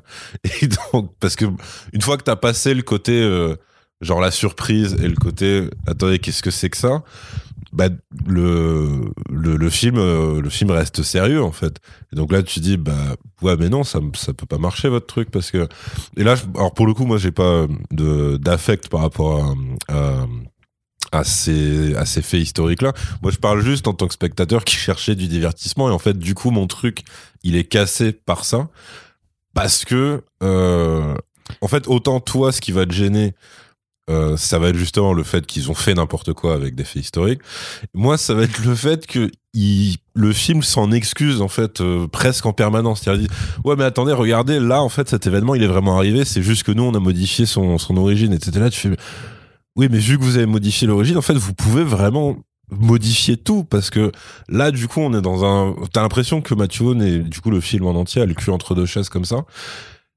Et que du coup il s'amuse quand même un peu moins du coup. Parce que t'as euh, ouais le si, si tu prends le trio de héros puisque puisque est dans il, bah, il est à la moitié du film il est déprimé. C'est c'est ça quoi. C'est un c'est d'abord euh, un veuf puis c'est euh, un père euh, endeuillé et, puis- et puis après c'est spoiler, spoiler alerte mais là on est on est passé en partie spoiler J'ai pas donné le décompte encore, moi, Ah. quand même. pardon Mais parce que du coup sur l'histoire alors pour pour terminer parce que ma- même sur sur l'histoire par contre euh, je trouvais que euh, bah c'était euh, ça justement c'était quand même une, une- une proposition de relecture qui était intéressante qui avait ses moments forts et ses moments un petit peu what the fuck et on reviendra de nouveau sur sur Rasputin après et qui avait quand même ce twist effectivement qui effectivement euh, re- replonge d'un tout d'un coup dans un certain sérieux ou un certain pathos et qui était brillant dans la façon dont effectivement il a jamais été spoilé euh, par la promotion. Et à- justement ça sort dans un contexte où à côté on a vu un film dont le contenu a été déjà connu au final euh, bah, depuis euh, un an à- un an avant sa sortie. Et je trouvais quand même que malgré tout c'était un film qui a priori avait pas forcément énormément non plus de prétention de juste que juste justement s'amuser à, à créer en fait une origine à son enfin à son agence d'espionnage dans un contexte historique et que ça le faisait relativement bien sans abuser sur le fan service avec une histoire qui bah, se voulait un petit peu sérieuse, qui était loin d'être parfaite, mais qui avait quand même une ligne assez euh, assez nette. Et je trouvais au final qu'avoir un film assez honnête en fait dans sa proposition bah ça faisait pas de mal aussi par rapport à, au cynisme de d'autres studios Je trouve ça vachement plus cynique en vrai. euh, si- Ah ouais Mais bah, on va revoir dans, dans la Bah, partie. on va on va se battre hein, on va se battre écoute bah du coup on va voilà on a on a fait le tour de, de table pour nous trois donc on va pouvoir euh, partir dans euh, la partie euh, spoilers et j'ai envie de dire bah, sur quel sujet vous voulez on, on- on revient sur l'histoire et donc avec ce twist de, Ouais, de milieu de alors, film notamment ça, ouais. Puisque je pense que le twist du milieu de film, c'est ce qui s'impose. C'est Ouais. qu'en fait, euh, donc on a une li- ligue. euh, Alors juste pour revenir quand même sur, sur l'histoire, c'est donc le comte Oxford qui, donc au début du film, Mm. perd, perd sa femme euh, euh, pendant la guerre euh, des Boers Mm. et décide du coup de, de plus jamais rentrer, s'in- s'intéresser à des conflits, enfin une sorte de vœu de, de pacifisme. Sauf que son fils, lui, euh, quand la guerre justement, euh, la grande guerre euh, commence, bah il veut s'engager absolument, il veut servir sa patrie, blablabla, l'honneur de l'Angleterre et tout ça, et donc se retrouve dans les tranchées à combattre avec les Anglais, les Anglais de France.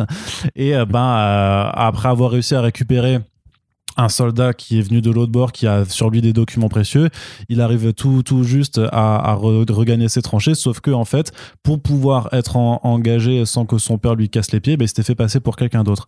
Et donc là, euh, on lui demande qui est-ce que vous êtes, il dit son nom, son, donc son faux nom, et là, bah, le truc c'est qu'à côté de lui, il y a un soldat qui connaissait la vraie personne euh, dont il a emprunté le nom, qui dit, bah non, c'est pas toi, moi je connais euh, le, le gars, tu lui ressembles pas du tout, putain, t'es un sale espion, et il le descend en, en deux secondes, ça, voilà, ça, ça et on est un reparti pour un autre film de deuil.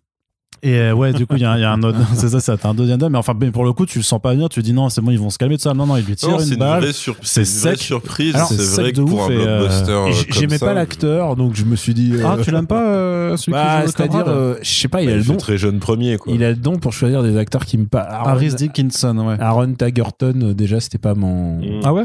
Ah ouais, non, bah, c'est-à-dire, j'achèterais pas des action figures de lui, c'est sûr et certain. Mais personne ne fait ça. tout. non, oui, bien sûr. Enfin, mais euh, non, mais il est pas. Il s'est jamais été des acteurs vraiment ouf. Mais après, pourquoi pas Parce que j'aime bien quand l'acteur euh, principal, il est pas connu et qu'il a Mm. pas une figure connue et que tu te reposes justement sur des méchants charismatiques. Ce que faisait beaucoup plus euh, bah, les, les- les- le premier film, les deux premiers films, parce qu'on oublie. euh, euh, Julianne Moore, elle était pas ouf hein, dans mon souvenir. Ouais, C'était quand même pas terrible. c'est pas ouf, mais disons qu'elle s'en donnait à cœur joie. Elle était contente d'être là. s'éclatait. Je ouais. pense qu'elle elle était contente d'être là comme Samuel Jackson euh, quand il touche son chèque, tu vois. Euh, Il y a un vrai donc souci euh, de film puisqu'on est passé en mode spoiler, c'est quand même euh, que bon cette ligue extraordinaire de gentlemen euh, méchants qui réunit Matahari, mais donc qui réunit aussi euh, Vladimir Ilyich Ulyanov dit Lénine, qui réunit à peu près tous les les gens un peu chelous de, de, de, la, de cette époque-là. il y a Daniel Brühl qui a- joue un, un Allemand qui a Ouais. accéléré la montée du nazisme. euh, Il y a Daniel. Brühl et il y a aussi celui qui va assassiner le l'archiduc euh, Ouais. euh, Franz Ferdinand. ouais.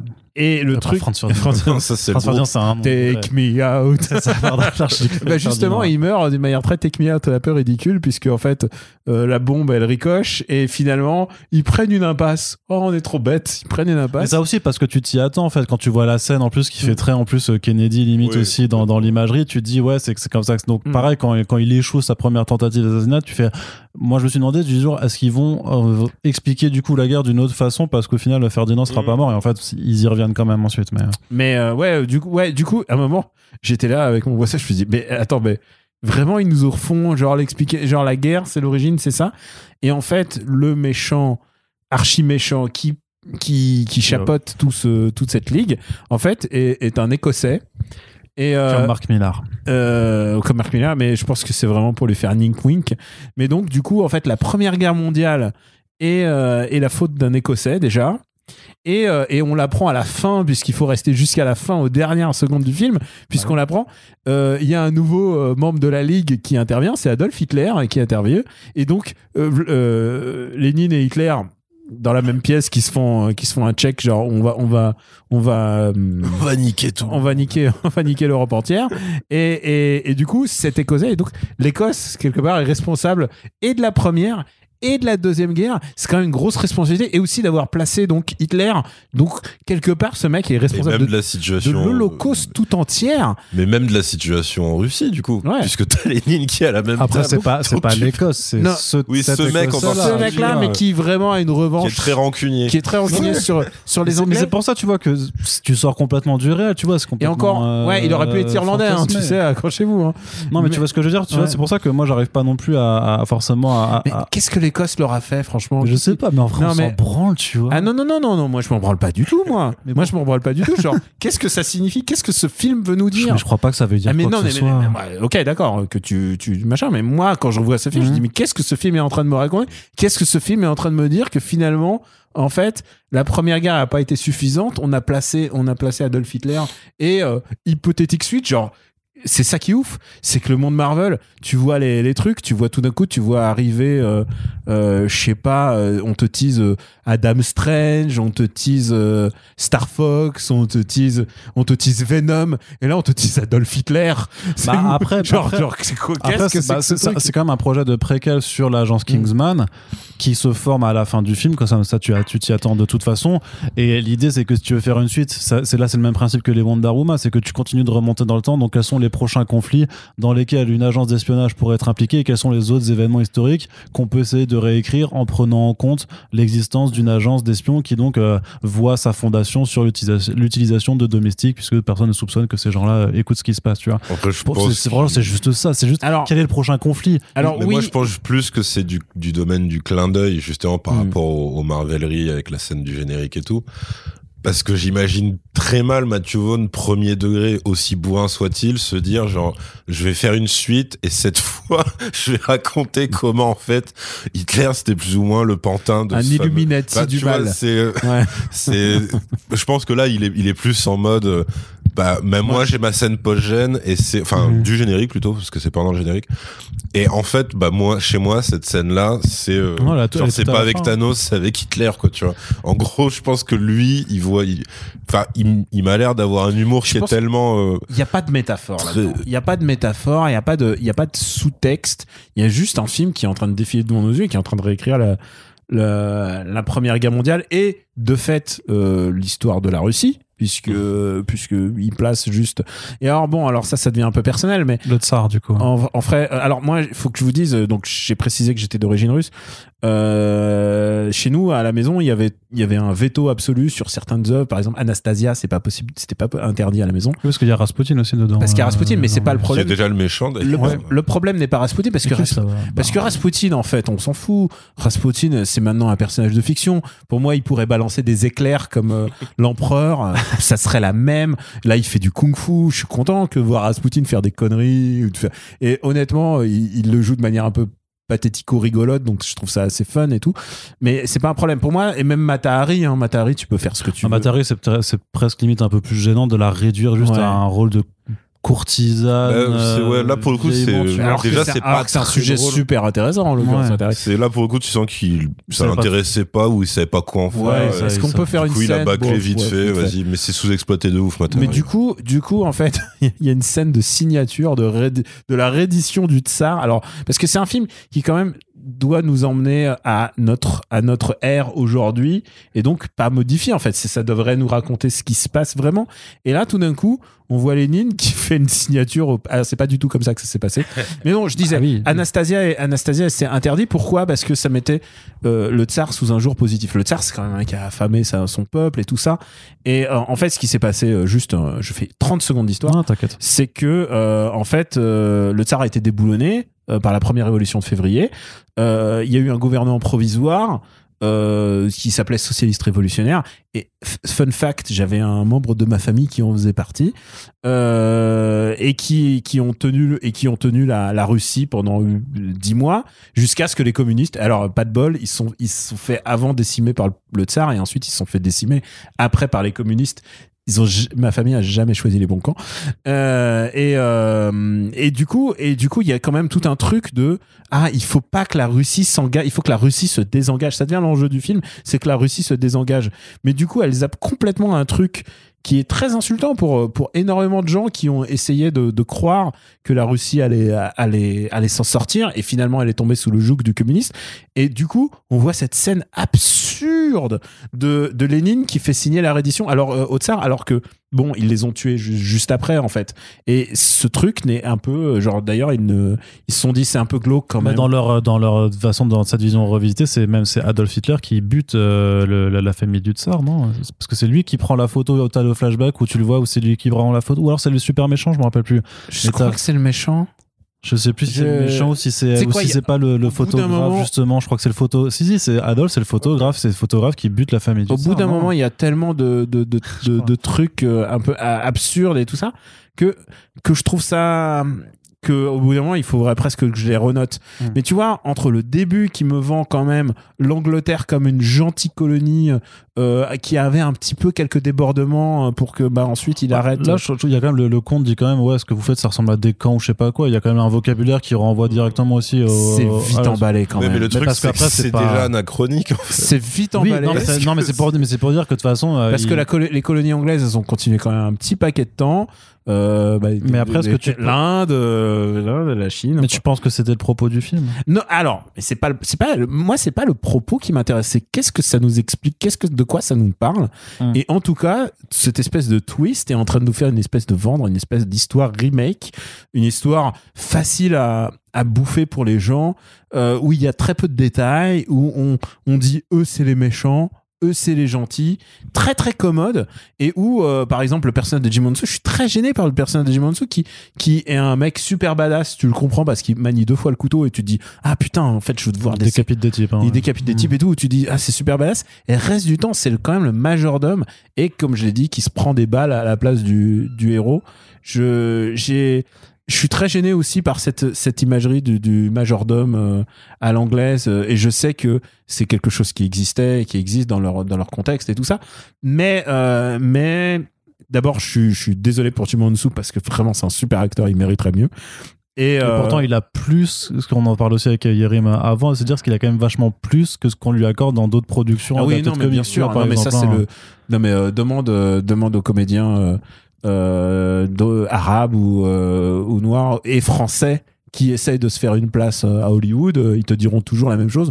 On nous file les mêmes rôles.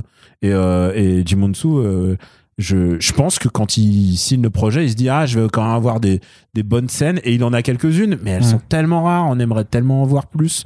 Bah, il a quand Euh, même droit du coup, enfin c'est pas pour dire euh, si c'est vachement bien, je veux dire au moins il a droit à, quand même à ce ballet euh, de, de, de le sabre combat, euh, contre Rasputin avec quelques jolis angles, avec ça- ça- il repose cette caméra sur les lames des épées, je trouve qu'il donne quelques petits plans intéressants aussi, tu vois, qui permet de Ah oui, le d'avoir quelques- zip, ouais. voilà, d'avoir quelques trucs dans l'action. qui- Moi je, moi, je suis très dérangé parce que ce film véhicule sur, euh, sur notre histoire, et je dis notre histoire euh, à nous tous, hein, Mhm. tu vois, qu'est-ce que ça nous raconte et qu'est-ce que.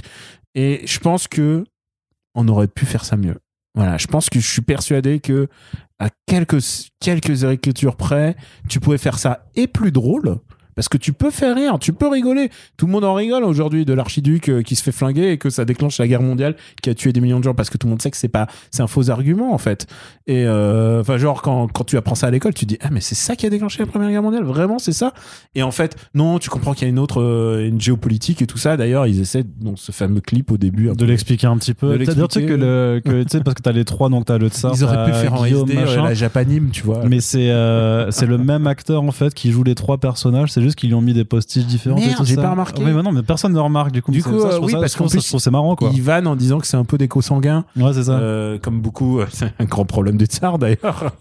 Mais, euh, mais ouais, non, je, je pense que ce film exprime quelque chose de très. Enfin, Kingsman 1 et 2, c'était des purs. euh, c'était des, des crowd pleasers, tu vois. C'était vraiment. Ouais. Il y avait vraiment un truc assez cathartique à faire et tout. Et euh, c'est ce que faisaient le 1 et le 2, euh, et qu'on les aime ou pas, euh, c'est ce que c'était leur mission. Là, ce film est en train de nous, servir une espèce de version twistée, une espèce de, de, de remix, un DJ, euh, DJ Cut Killer de, de, la, de, de la Première Guerre mondiale. Et moi, honnêtement, je suis sorti avec un sale goût dans la bouche. J'ai vraiment, j'ai vraiment, ça m'a gâché le film, hein, vraiment. Alors que Moi, les uchroniphones, moi, moi, donnez-moi des, donnez-moi des ninjas, donnez-moi des robots, euh, donnez-moi des exosquelettes. euh. moi, j'adore, euh, tu vois, au Japon, il y a Sakura Taisen, c'est, des filles qui sont comédiennes au début du siècle et, et en même temps, elles pilotent des robots pour aller. Alors, alors que ça fait complètement abstraction de, de la réalité politique du Japon, tu vois. Mais c'est fun, c'est coloré, il y a un truc, tu vois. Et, et c'est parce que ça n'épouse jamais l'envie de voir à raconter quelque chose de sérieux. Là, putain, mais euh, tu t'en- on te, on te- ah mon fils est mort à la guerre et tout, genre. c'est- Ok, c'est super Oui, sérieux mais t- business. oui, tu t'en fiches parce que la meuf elle t'embrasse après et du coup tu repars euh, comme en 40 quoi. C'est Oui, c'est vrai. La mémoire, Alors, la morale du film. Et c'est Gemma quand même, hein. mais euh, Mais ce retournement était aussi complètement, enfin, le Gemma? Ouais, le, le, côté de euh, non mais en fait je vous aime et euh, enfin je sais pas, c'est trop bizarre. C'est elle a suivi le fait qu'il ait perdu sa femme, maintenant qu'il ait perdu son gamin et elle va quand même le, ouais, ils en font un love interest d'un coup alors que c'était pas le but du personnage jusque jusque là. Donc c'est c'est un truc qui autant j'avais j'ai vraiment kiffé le twist du, du gamin qui, qui meurt et peut-être pour avoir aussi euh, une forme de euh, bah de, de message sur en fait le patriotisme et votre envie de vous battre pour des pays c'est de la merde mais au final qui devrait être le bon message d'un d'un film de guerre. Hein. ouais ouais, ouais. Parce qu'honnêtement, Bah, fi- c'est ouais et puis c'est la films façon de guerre, vu normal- comment c'est bon sec film- et cruel moi je trouvais que c'était que c'était bien tu vois que un bon bien film de guerre, c'est normalement un truc dont tu sors et t'as pas envie de faire la guerre. ouais Mais, mais ce, Bah, film après, n'a- là- ce film n'a pas les prétentions des sentiers de la gloire, quoi. Non, non, pas- Enfin, je veux dire. Non, mais pas- parce que, comme dit, je pense que c'est pas- son but et peut-être que c'est son erreur, du coup, d'avoir trop voulu jouer proche du, du contexte historique et ne pas s'en être démarqué suffisamment pour qu'on puisse vraiment se, se, se dédouaner complètement en fait de ce rapport à la réalité et qu'on puisse le prendre que pour une, que pour une fiction. Et euh, c'est ce que je t'ai dit, moi, j'ai pas d'affect, euh, j'ai- pas d'affect euh, personnel euh, sur. euh, sur la Première Guerre mondiale. Après, effectivement, s'ils font une suite sur la Seconde Guerre et qu'ils disent que les Alsaciens déportés, c'était des gros branleurs, peut-être qu'effectivement, ça va, ça va tu m'énerver sais, un peu plus. touche, quoi, tu vois, il faut euh, toujours écouter les gens qui- hein. qui, disent ça me choque. Ah, mais c'est pour ça que je t'écoute, hein, clairement. Ouais, non, non, mais- je te l'ai dit, je, je, Ouais, je, je, t'écoute et je Ouais, t'entends. non, non, clairement. Et Mais merci je de peux me pas me laisser parler quoi, parce que mais j'ai vu quelques gens qui disaient ouais c'est quand même abusé et tout ça. Ouais, moi je trouve que c'est plus qu'abusé. Il faut Mhm. et il faut le film existe et c'est pas et ça va rien changer au livre d'histoire. hein.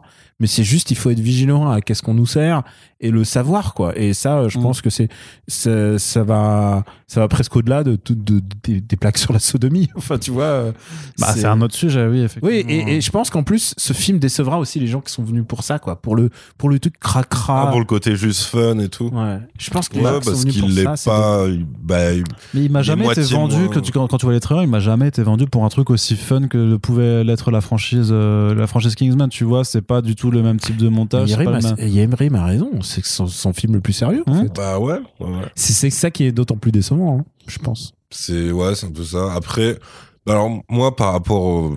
enfin il y a un truc donc évidemment c'est que j'ai pas de rapport perso euh, à ce pan de l'histoire là.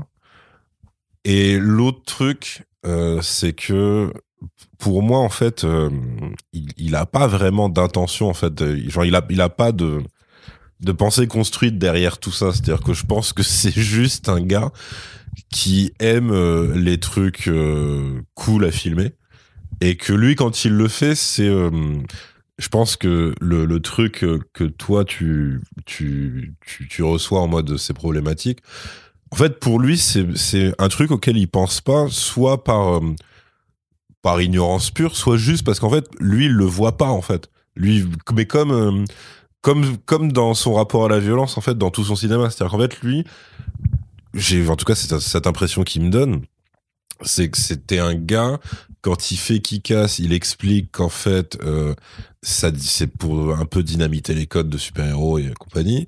Quand il fait Kingsman, il t'explique que c'est un peu pour dynamiter les codes euh, de- du film d'espionnage et tout. Et je pense qu'en fait, lui, il a pas, sa note d'intention, elle s'arrête là, tu vois, en On fait. pourrait pas lui donner directement les, les licences pour qu'il les fasse. Bah, euh, genre, après, après, peut-être. Après, il veut, il veut faire sa propre licence aussi, parce que Kingsman, il avait dit. euh, bon, après, c'était le producteur qui avait dit ça l'année dernière, mais il disait qu'au total, il voulait faire quand même 7 films. Oula. il, pourrait, il pourrait pas faire une Bah, donc, sur si tu fais- comme tu- tout le monde. Si tu fais 3 films Kingsman plus 3 films de préquel, techniquement, t'as déjà, t'en as déjà 6, tu vois. Donc, euh, quelque part, euh, la moitié du chemin est déjà faite. ouais, c'est mais, euh, beaucoup, regarde, nous, on est là ouais. en train de dire qui ça intéresse, putain. oui, non, bah, Ouais. bah après, moi, ça, continue de m'intéresser, tu vois. Ah, mais moi j'irais, mais d'un œil très très critique parce que le prochain c'est la Seconde Guerre mondiale. Et c'est quoi non, le mais prochain justement, peut-être qu'il va pas se risquer effectivement sur ce terrain-là. C'est non, vrai que c'est un peu. c'est quoi le prochain alors C'est- après, c'est Il pourrait, bah, faire, bah, en fait, toi, tu kifferas pas non plus, mais en fait, le truc classique des espions, ce serait la guerre, Guerre froide. froide, ouais. Ah non, non, mais moi, attends, moi je suis full. euh, Oui, non, mais froide. ce que je veux dire, c'est que ce serait la guerre froide réécrite pareil. Oui, oui. C'est-à-dire que c'est une guerre froide guerre sans aucun russe. Mais c'est C'est-à-dire que t'aurais un méchant écossais qui fait une ligne directe avec Staline. Il fait Ouais, alors écoute, là, le plan est parti en couille. Ce serait très étrange. Opening shot, les goulags. Donc voilà, c'est. Oh, c'est pas très sympa ce que vous faites dans ces. Ouais, allez, on passe à la scène suivante. mais, mais tu sais que Mark Millar a écrit un, comi- un comics qui se passe dans, dans un camp de concentration. hein. Ah bon Il a écrit Wolverine euh, dans un camp de concentration. Je sais Je crois que c'est le numéro 23 ou 24, je sais plus de. de- Ah, avec Steve. McNiven, non, au dessin, c'est Ouais. pas ça Ouais, ouais, ouais, je. Euh, Est-ce que je- non, c'est pas Steve McNiven. Non Non, c'est pas Steve McNiven. C'est c'est plus, c'est plus euh, je crois que la couve. Euh, je sais plus qui est le dessinateur, mais c'est un one shot. Ah, c'est un one shot, d'accord. C'est un one shot. Enfin, c'est un one shot pris dans son run et il a écrit. Et honnêtement, je me souviens quand je l'ai ouvert, j'ai fait Oh, Mark Millar qui va nous parler de camp de concentration. Est-ce que j'ai envie de lire ça? Et tu sais quoi? C'est pas du tout son pire comics.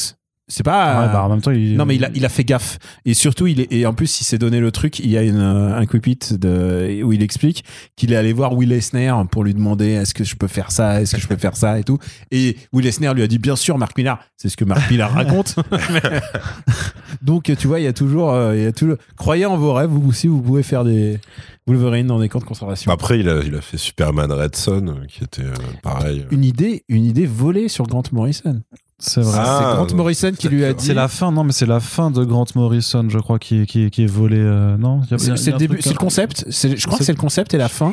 Et en fait, c'est bah, comme ça se passe chez les Écossais dans un bar. Et ils étaient potes avant. Et après, ils étaient plus Ah. potes. Maintenant, ils s'adressent plus la parole. Mais euh, moi, je suis Tim Morrison. Je suis moche. désolé. Mais euh, ah, je voulais juste dire un truc. Je sais pas si on peut dire- ponctuer le, Oui, le- oui. sur, sur ce film-là. C'est le dernier film de Brad Allen. Allen, euh, qui est quand même le, le chorégraphe, euh, bah, c'est un mec de la team euh, de la team de Jackie Chan.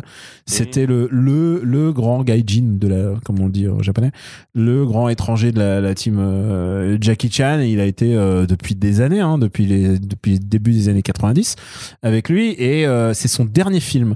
Et alors, il est, c'est ouf hein, parce que ça se voit en fait les deux séquences. parce qu'il prend sa retraite ou. euh, Ah non, non, Oui, il, il est décédé, décédé, il est décédé décédé. en, Ah, merde, en d'accord. août, euh, je crois. Et euh, oui, justement, c'est ça le problème, c'est qu'on n'en parle pas, on en parle pas assez. Donc, euh, le pauvre est décédé. Et son, son dernier film, euh, c'est celui-là. Et juste avant, il avait fait Shang-Chi, donc ça se voit aussi dans les dans les cascades. Euh, dans les cascades de Shang-Chi, c'est-à-dire qu'elles sont vraiment super par rapport au, au mec qui est pas ouf en, en arts martiaux. Euh, c'est vraiment un grand, grand styliste. Après, enfin, dans Shang-Chi, par exemple, si tu prends la scène du bus, en fait, Mm. euh, la Corée est bien, mais elle est mal filmée. Là où, quand il est en binôme avec un mec comme Vogue, Tu sais, vraiment, tu ça- sais- tu ça sais, transpire le, c'est virtuose, en tu fait. sais, les Wachowski avec One Whopping, c'est voilà, c'est autre chose, ouais. ça devient autre chose. C'est parfois le, le film, c'est le cinéma, c'est aussi des associations et et clairement euh, là ils avaient les bons comédiens pour faire les bonnes bastons là dans celui-là. Mais euh, honnêtement, la scène, euh, la Alors, je scène. t'avoue que moi, je, je sentais pas venir comme ça euh, Rhys euh, Ifans, en fait.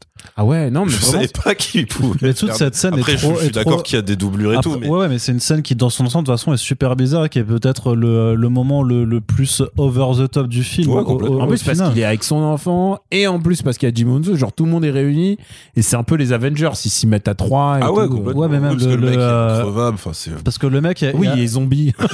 le mec, il est à la fois, par- il est un peu drôle parce que du coup, il a l'air d'être ça complètement à l'aise avec sa bisexualité. Il fait des vannes, machin, sur les femmes, les mecs, ils s'en foutent. Lui, clairement, il veut juste mettre son zizi euh, partout où est-ce qu'il peut.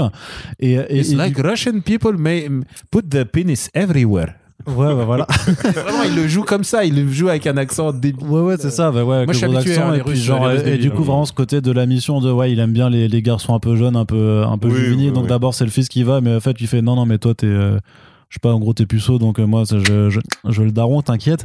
et après, et, et tout ce délire autour de la, de, ils veulent l'empoisonner avec la tarte et ils mangent des gros morceaux de, de, de tarte, mais n'importe comment. Enfin, il est dégoût. Enfin, il- sur, cette idée que en fait il s'empoisonnait tous les jours ce Ouais. qui, ce qui est mais mais ça fait partie du mythe urbain de, ouais, de de ça, Rasputin. du, du, Et Rasputin, du, tu du peux lui sorcier, quoi. ouais. tu peux lui faire faire ce que tu veux c'est ce que dans son jeu, du coup, ça, ça, tu sais pas où, où aller parce que du coup, il y a la, la bouffe, le cul, le, le danger, le poison, Mm. le machin. Tu vois, c'est un, un maestro et euh, d'émotions et de trucs trop bizarres et tu sais pas sur quel pied danser avec euh, donc sans jeu de mots puisque après il danse vraiment sur ses pieds en faisant des mouvements de combat.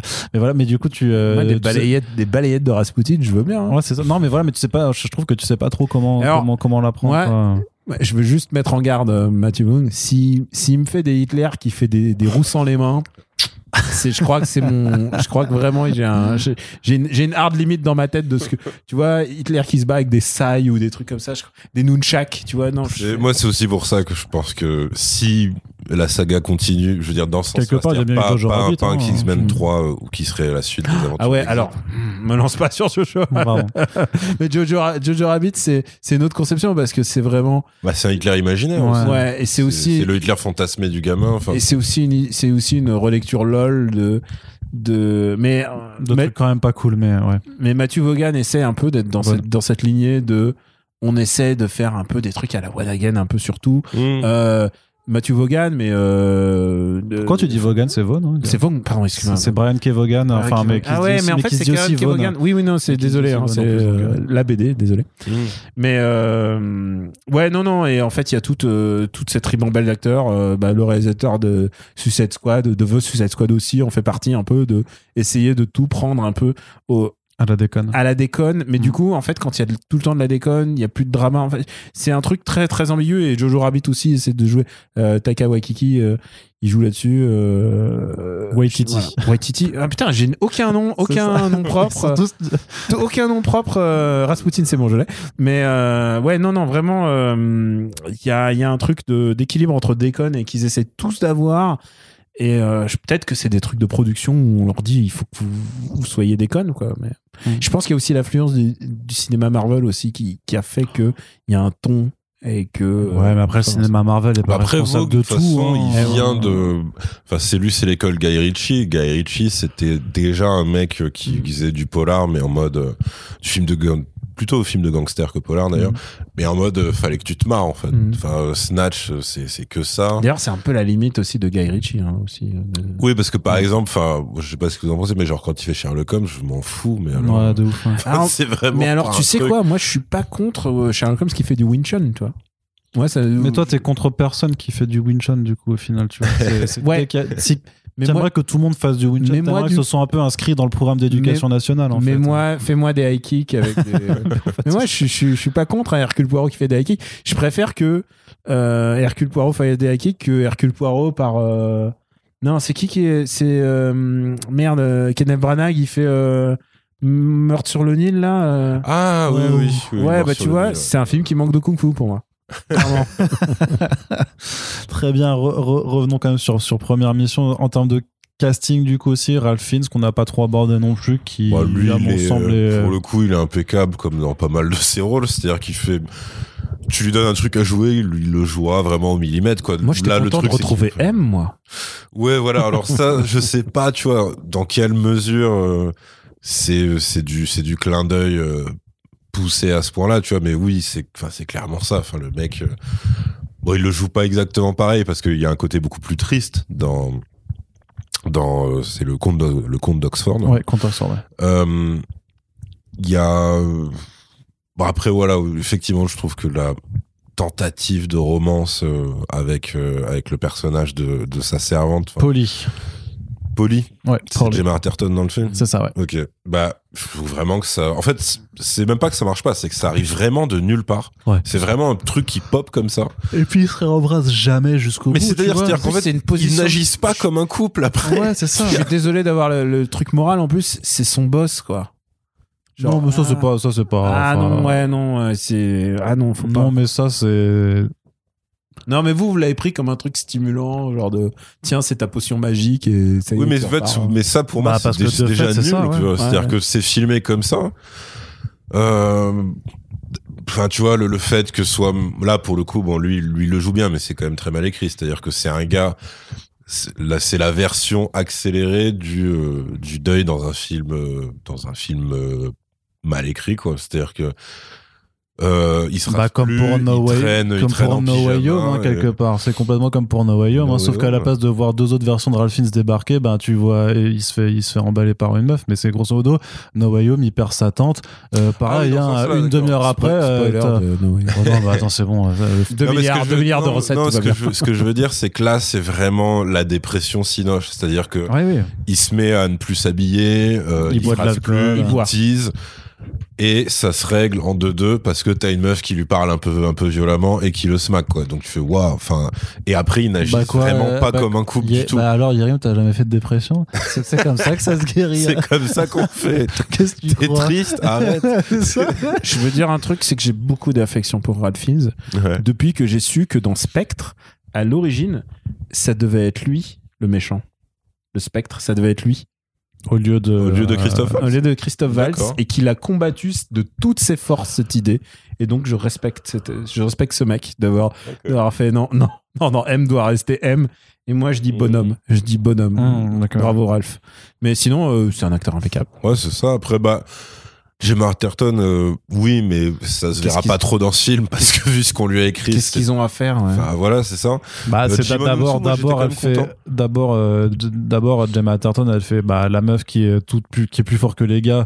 En... Oui, c'est la meuf badass. Ouais, c'est ça, mais en mode toujours. euh, enfin, maintenant, c'est, c'est, c'est, un cli- c'est devenu un cliché en fait, où c'est, c'est juste, on se dit, bon, on a une femme, faut qu'on lui fasse faire des trucs, évasion, on a qu'à dire qu'elle est meilleure que tout le monde, et c'est tout, mais on lui donne pas non plus énormément de temps de présence ou de développement Parce important. pas parce que, ouais, c'est ça, parce que euh, ça, ça reste un personnage un peu fonction, un quoi. point- Elle, elle snipe, donc elle est loin de l'action. Ouais. Elle est pas, elle intervient pas dans le dernier, dans le dernier carré. Donc c'est pas non plus, ouais, c'est pas. Jimon. Unsu, moi, j'ai bien aimé. Surtout, ouais. Pardon. J'étais, j'étais plutôt content qu'il ait des scènes de premier plan, en fait. Parce que c'est, enfin, voilà, tu vois, en fait, si, si, même si c'est, euh, c'est, un peu euh, autant un cliché que, que Gemma Atherton dans, dans ce film-là. C'est-à-dire que c'est lui aussi un mec qui sait tout faire. C'est-à-dire qu'en fait, euh, Ralph Fiennes est entouré de gens qui sont des assassins d'élite et genre, et- mais qui, qui ont qui ont des tafs très normaux c'est-à-dire que Ils font jamais, ils font jamais rien avant la fin. oui c'est ça Ouais. c'est-à-dire que t'as vraiment le truc de ouais je ouais, mais sinon euh, moi je prépare la bouffe ouais puis moi je fais le ménage enfin, qu'est-ce que vous faites là en Ce fait qui est le, ce qui est un peu Alfred. Hein. ce qui est totalement Alfred bien sûr mais mais du coup enfin c'est ça c'est pareil il aurait pu plus s'amuser avec euh, avec ce côté là parce que là en fait juste ça arrive à un moment parce que ça doit arriver pour que le film évolue enfin pour que l'histoire évolue euh, on s'en amuse pas plus que ça et après ouais j'étais quand même content pour Jimon Unsu qu'il est euh, tu vois plus que une ligne comme dans Les Gardiens de la Galaxie J'avais oublié qu'il était, j'avais même oublié qu'il était dans les c'était, gardes. euh, enfin, on s'en parlait du coup avec Arnaud plus tôt. C'était le, le sorcier dans Shazam, c'était aussi lui. Euh, Et et jouer un, un, un roi de, de peuple poisson dans Aquaman. dans Aquaman. Donc J'avais c'est en fait, oublié, oublié ouais. cette présence dans ces trois films. Et ça, pourtant. Bah pourtant, c'est quand même ma spécialité, le ouais. truc de blockbuster des Mais non, c'est que C'est un juste qu'il il joue- systématiquement des rôles ultra arrière-plan oubliables. oubliable. Et donc là, tu dis ok, il, il- déjà ils l'ont ils l'ont stylisé un peu et tout machin pour qu'il fasse le look d'époque et tout. Et ouais, euh, il peut montrer euh, beaucoup plus de ses capacités que dans. dans Bah, j'ai envie, j'ai envie, de- envie le voir plus souvent, quoi. C'est ça.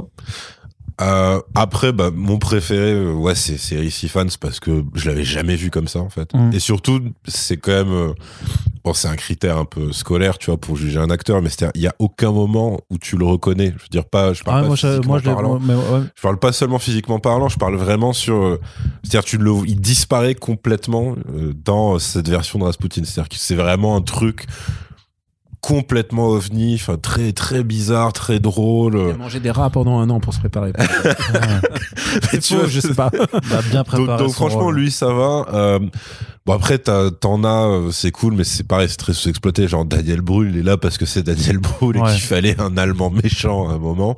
Donc c'est lui. Mais il parce fait bien, il c'est fait lui, bien l'allemand méchant aussi. Bah, c'est ça, tu vois. Mm. c'est- Donc voilà, c'est mignon. Bon, ça sert pas à grand chose, mais voilà. Euh, Le fils m'a pas dérangé parce qu'en fait, je Ouais. pense qu'il m'aurait, il m'aurait emmerdé si, euh, si durait tout le film en fait. Si t'avais eu justement ce truc que les trailers te vendaient, à savoir bon bah ça va être le père et le fils qui vont combattre quoi. Et du coup ça va être, ça va faire écho euh, bah, au binôme de Kingsman euh, 1 et 2 parce que t'as euh, un mentor et un jeune, etc. Mais le fait qu'en fait, que, que le film en fasse ça, c'est-à-dire que c'est c'est juste triste et tragique et en plus il part sur un quiproquo de l'enfer. Enfin, c'est vraiment, c'est même pas une mort. Euh, alors lui, il, il voit pas. C'est un accident en fait. C'est- Enfin, c'est. Bah, c'est-à-dire, enfin, c'est bon, c'est un meurtre, mais euh, c'est-à-dire c'est un truc qui aurait pu être évité 100 fois, tu vois. Et, euh, et le fait que Bam à mi-film, c'est quand même une force qu'a Matthew Vaughn, c'est qu'il fait quand même ça à chaque film, pratiquement. Il y a toujours un personnage. Il y a toujours un perso principal qui meurt, à peu près à mi-film ou aux deux tiers. Donc en fait, c'est une formule, tu vois, concrètement, parce que c'est un truc qui dure depuis qu'il casse quand même. Oui. Donc il fait ça, mais c'est un truc que tu bah, que tu vois jamais venir en fait. Mm. Il est quand même assez fort là-dessus parce que c'est pourtant un truc, enfin c'est une formule quoi maintenant chez lui. Et t'as tout le temps le moment où ça s'emballe, ça s'emballe, bam, le perso disparaît de l'équation et tu fais putain. Et là tout d'un coup, ouais, ça donne une autre tonalité, ça donne un truc où, bah effectivement, la guerre c'est aussi ça. Euh, Mm. Le le père qui a pas pu protéger son fils, il est, bah forcément là il est, il est au Dévasté, 36e ouais, dessous ouais. quoi. Il est, y a rien, y a rien qui va et tout. Donc il, il est plutôt fortiche là-dessus. Après, euh, il y a, enfin, je, je trouve que la conclusion du film, même euh, même en termes d'action, c'est-à-dire que là les ficelles deviennent beaucoup trop grosses en fait. C'est-à-dire que autant t'as des trucs que tu peux pardonner en tant que spectateur, tu vois, au, au tout, au tout début du film. Et en fait, là, quand tu commences à vraiment avancer vers, enfin, tu vois vraiment le tracé en pointillé en fait. C'est ça qui est très très très très gênant en fait, c'est que tu te dis ouais bon, donc là oui, on va clairement vers un dernier acte qui va ressembler à peu près à ça. J'ai compris, ok. Et en même temps, le film est assez long pour ce qu'il raconte. Ouais, c'est deux heures et C'est plus de deux heures. ouais. Ouais, 2h10. Donc euh, je je sais pas pour. En fait, je le ouais comme comme j'ai dit, le film euh, tu sens le tu sens que ça tâtonne un peu, tu sens que le mec est pas super à l'aise. Après comme je te dis, moi je pense que je pense pas qu'il ait euh, qu'il ait l'intention vraiment réelle de tu vois de raconter en fait. Je, je pense que tu vois quand Tarantino le fait que soit même pour Once Upon a Time in Hollywood, il y a un propos derrière en fait, c'est euh, ben, je veux sauver cet âge d'or euh, d'Hollywood et tout, ça t'as vraiment tout un truc et une déclaration Qui va jusqu'au sauvetage de au Sharon sauvetage Tate, physique euh, ouais, de ouais. voilà. Et au enfin au fait qu'il défonce les, les assassins euh, de, de Sharon Tate dans le film. Mais en gros lui je, je, je pense pas qu'il ait autre chose dans sa tête que cette scène est cool je veux filmer cette scène tu vois. Je pense qu'il il va pas au-delà de ça et du coup bah, je pense que c'est ce qui rend le truc encore plus frustrant. C'est-à-dire en fait, c'est gratuit de fou. C'est-à-dire que c'est comme bon, moi je pense qu'il le fera jamais hein, une suite avec Hitler euh, qui fait du kung-fu ou quoi. Mais en gros, si t'as Bah, on a déjà eu Kung Fury de toute façon, donc. euh, en voilà. plus, Mm. ouais, en plus, ouais. Mais lui, ce serait ça, ouais. Ce serait euh, ah ouais, ça c'est marrant à filmer, je le fais. Et vu qu'en fait, c'est c'est un mec qui est doué, mais c'est pas c'est pas le cinéaste le plus subtil du monde. Bah en fait, tu, tu le vois arriver de loin quand même euh, quand il fait des trucs comme ça. C'est-à-dire que Mm. même Rasputin, tu vois que que j'ai kiffé dans le film. Il est là que pour que pour cette scène en fait, tu vois concrètement, que pour avoir le côté euh, teint blafard, euh, mec que t'arrives pas à trop situer et tout il y a y a rien d'autre en fait et chaque perso est un peu est un peu construit comme ça et quand c'est pas rattrapé par de l'humour qui fait mouche et des, des dialogues qui sont remplis de punchline et tout bah t'as le temps de t'en rendre compte en fait de- du Mm. côté très euh, vain de son cinéma en fait à ce mec là parce que aussi bah si c'était plus rapproché pareil t'a- t'aurais moins le temps de t'en rendre compte t'aurais un enchaînement d'actions et de trucs Là, en fait, toi, ça veut dire que par exemple, t'as le temps de te dire, mais attendez, c'est complètement insultant, en fait, etc. Parce que bah, c'est un truc, ouais, qui, qui s'étale, hein, vraiment. Euh, moi, j'ai le temps de me dire, putain, ça aurait pu être euh, vachement mieux quand même, etc. Et c'est ça la différence pour moi entre euh, un, quand il réussit son film ou quand il le rate, c'est qu'en fait, ces films réussis sont pas spécialement mieux écrits ou plus ou vachement plus intelligents que, que Kingsman première mission, mais ils sont juste beaucoup plus efficaces en fait. C'est-à-dire que là, t'as quand même des longs couloirs narratifs où tu fais euh, Pure exposition. Ouais, euh, c'est vraiment le mec, tu sens qu'en plus, t'as le côté, ça c'est mon script, ça c'est mon livre d'histoire, il faut que j'arrive à raccorder le truc à la fin, et tu fais, waouh, c'est laborieux, enfin, c'est, des fois ça marche, tu vois, le, le truc, de de- l'archiduc et tout. Le truc de résoudre le code, marrant. le code qui prend pas mal de temps, par exemple. Ouais, euh, ça, ça- le code Ça c'est ça, très long, tu vois, le, le côté- skippable. et, Mm, mm. Enfin, moi, je- j'en reviens à ce que je disais. hein. Il y a des bonnes uchronies. Et il faut- Mais du coup, tu as dit que tu venais avec ton dossier préparé. Non, de- mais tu vois, par exemple, moi- qui sont pas Non, mais tu vois, hein. par exemple, euh, usage de Rasputin, Seconde Guerre, euh, Première Guerre, enfin, plutôt Seconde Guerre mondiale, mais tu vois, tu vois le monde de Hellboy. Hellboy, ouais. Hellboy et, et ses ninjas assassins euh, nazis euh, et ses spectres et tout ça. euh, moi, le monde d'Hellboy, mais donnez-moi-en, il n'y a aucun problème. Je suis très, très, très, très fan de, de Mignola. Euh, Il y a toujours, euh, c'est toujours possible de faire des bonnes uchronies. C'est pas, c'est pas. Mais peut-être que là, le péché, c'est justement que par rapport à Hellboy, qui est quand même vachement plus Seconde Guerre mondiale, où c'est vachement plus facile Bah ouais. d'identifier des méchants, c'est que là, il se prend les pieds à vouloir faire justement de la Première Guerre mondiale un conflit qui serait aussi facilement identifiable que la Seconde. Et j'adore, tu vois, Captain America, euh, j'entends beaucoup plus en BD qu'en en Mm. film, mais Captain America, tu peux faire des. C'est un mec qui a tapé euh, Hitler dans la gueule, tu vois, Ah, Mm. et, et tu peux faire des bons des bons trucs euh, qui soient qui soient fun et qui soient des œuvres de de propagande lol tu vois parce que c'était ça c'était comme ça l'esprit des personnages quand ils ont été créés Euh, c'est possible de faire ça le, le truc c'est que C'est marrant, euh, tu vois, parce que même, euh, parce qu'on disait déjà le problème des, des- de, ces, cin- de ce cinéma qui arrive pas à faire de la, les Allemands de la Première Guerre mondiale autre chose que des, pro- des pré-nazis. Mais même quand tu reprends en fait euh, Ah, deux, deux- c'est deux flagrant, films qui, qui, ouais, qui, qui abordent ça, en fait, Overlord, euh, hmm. même Iron Sky, Death Note, tout ça, c'est toujours des putains de nazis. En fait, il y a, il y a que ça qui, qui arrive ça, à, ça a donné la, à se matérialiser. Nazi, nazi exploitation. Ouais, c'est ça, ouais. Enfin, c'est vraiment devenu un sous-genre euh, Mm, mm. horrifique et tout. C'est beaucoup de nanas, hein, par contre, clairement. mais en vrai Mais parce que c'est- t'arrives c'est des pas- super méchant en vrai Bah, c'est Oui, c'est la meilleure. euh, c'est dans c'est- l'imaginaire européen, tu c'est peux pas la- faire au-delà, tu peux pas c'est les toper, tu du vois. mal ultime quand C'est même. Ah oui, bien sûr. Alors, euh, certes, euh, l'ère politique euh, nous invite à des gugus qui semblent n'avoir. Ils n'ont pas eu le mémo. Mais en fait, si, si, c'est des super méchants. Euh, c'est super de les voir euh, se faire castagner. Euh, je veux dire, il y a l'Uchronie ultime, c'est quand même Inglorious Bastard ou. ou euh, Mm. Tué par le cinéma. Voilà, où littéralement le son THX a cramé, cramé Hitler. Euh, mais euh, ouais, c'est possible de faire des trucs. C'est cathartique. Mais tu vois, mais avec toujours un matériel qui est vachement plus simple à Ouais.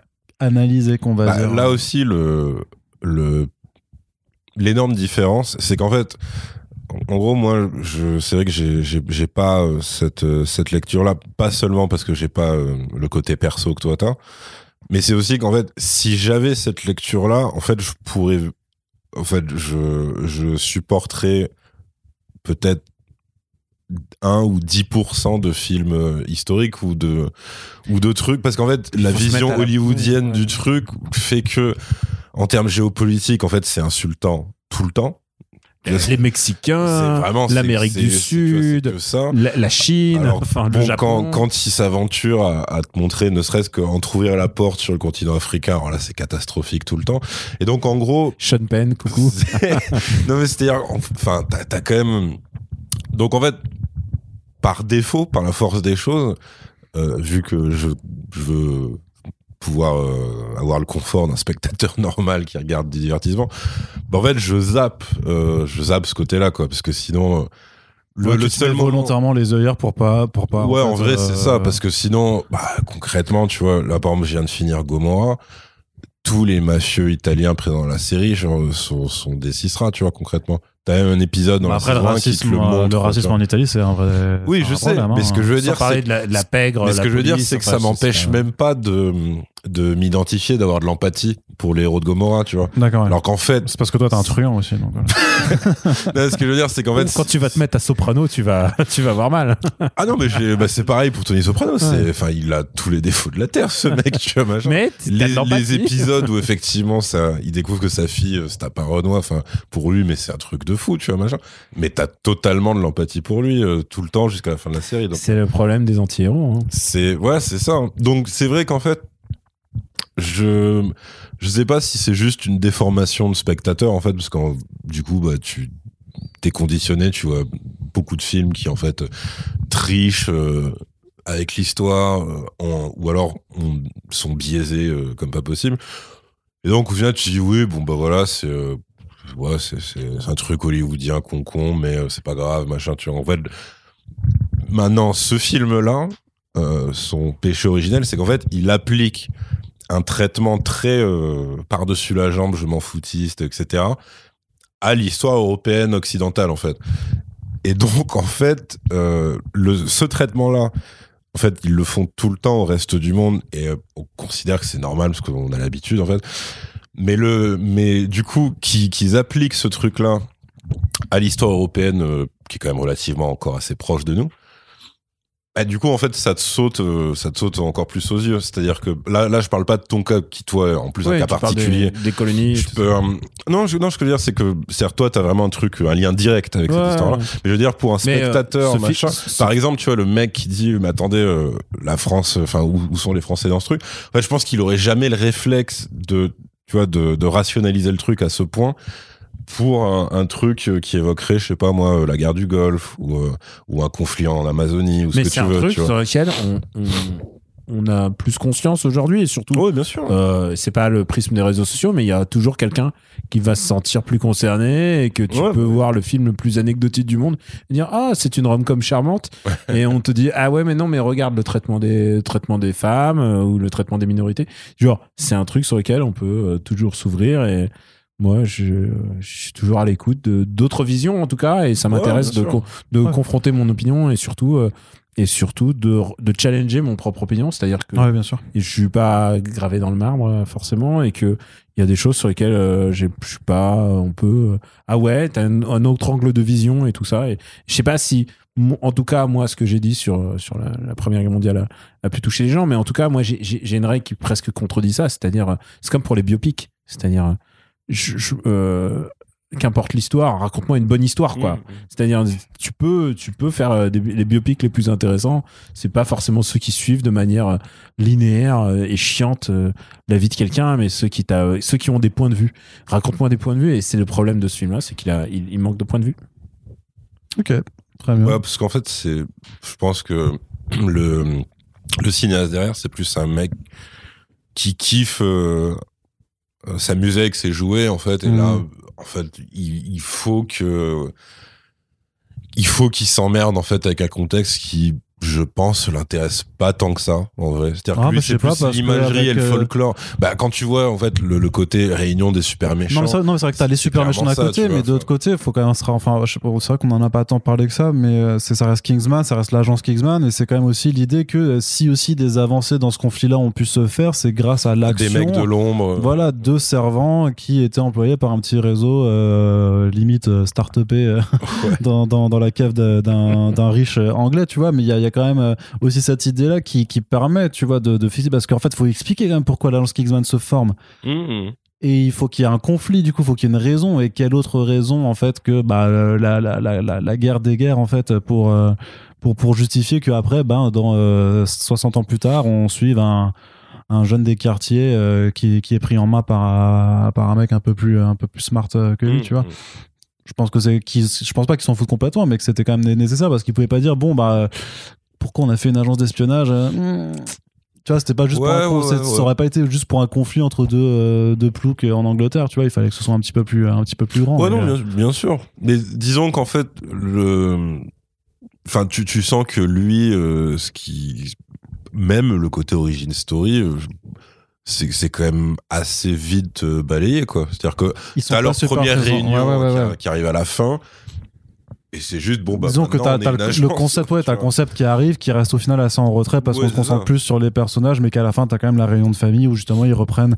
Et alors, tu vois que les, les, Les noms de code. que l'imaginaire arthurien en fait vient parce qu'en fait c'était ça venait par rapport à son gamin qui euh, du coup euh, disait à à, à, toi tu serais Merlin et moi mon père ce serait machin et moi je serais Lancelot et donc c'est pour ça que ça ça raccorde les trucs mais je trouvais quand même que le, le fanservice est au final assez assez léger à part juste le coup du président américain qui dit toujours à son truc euh, servez-moi un statesman qui pour le coup par contre là est vraiment ultra gratos et vraiment juste C'est pour vrai. dire eh vous vous rappelez dans le 2 j'avais fait les, les statesman et tout parler c'était- quand même de l'idée quand même que la- le, les États-Unis ne s'engagent pas dans la Première Guerre mondiale parce qu'il y a un scandale sexuel euh, très Monica Lewinsky quand même ouais, ouais. et qu'il y a Ouais. la bobine.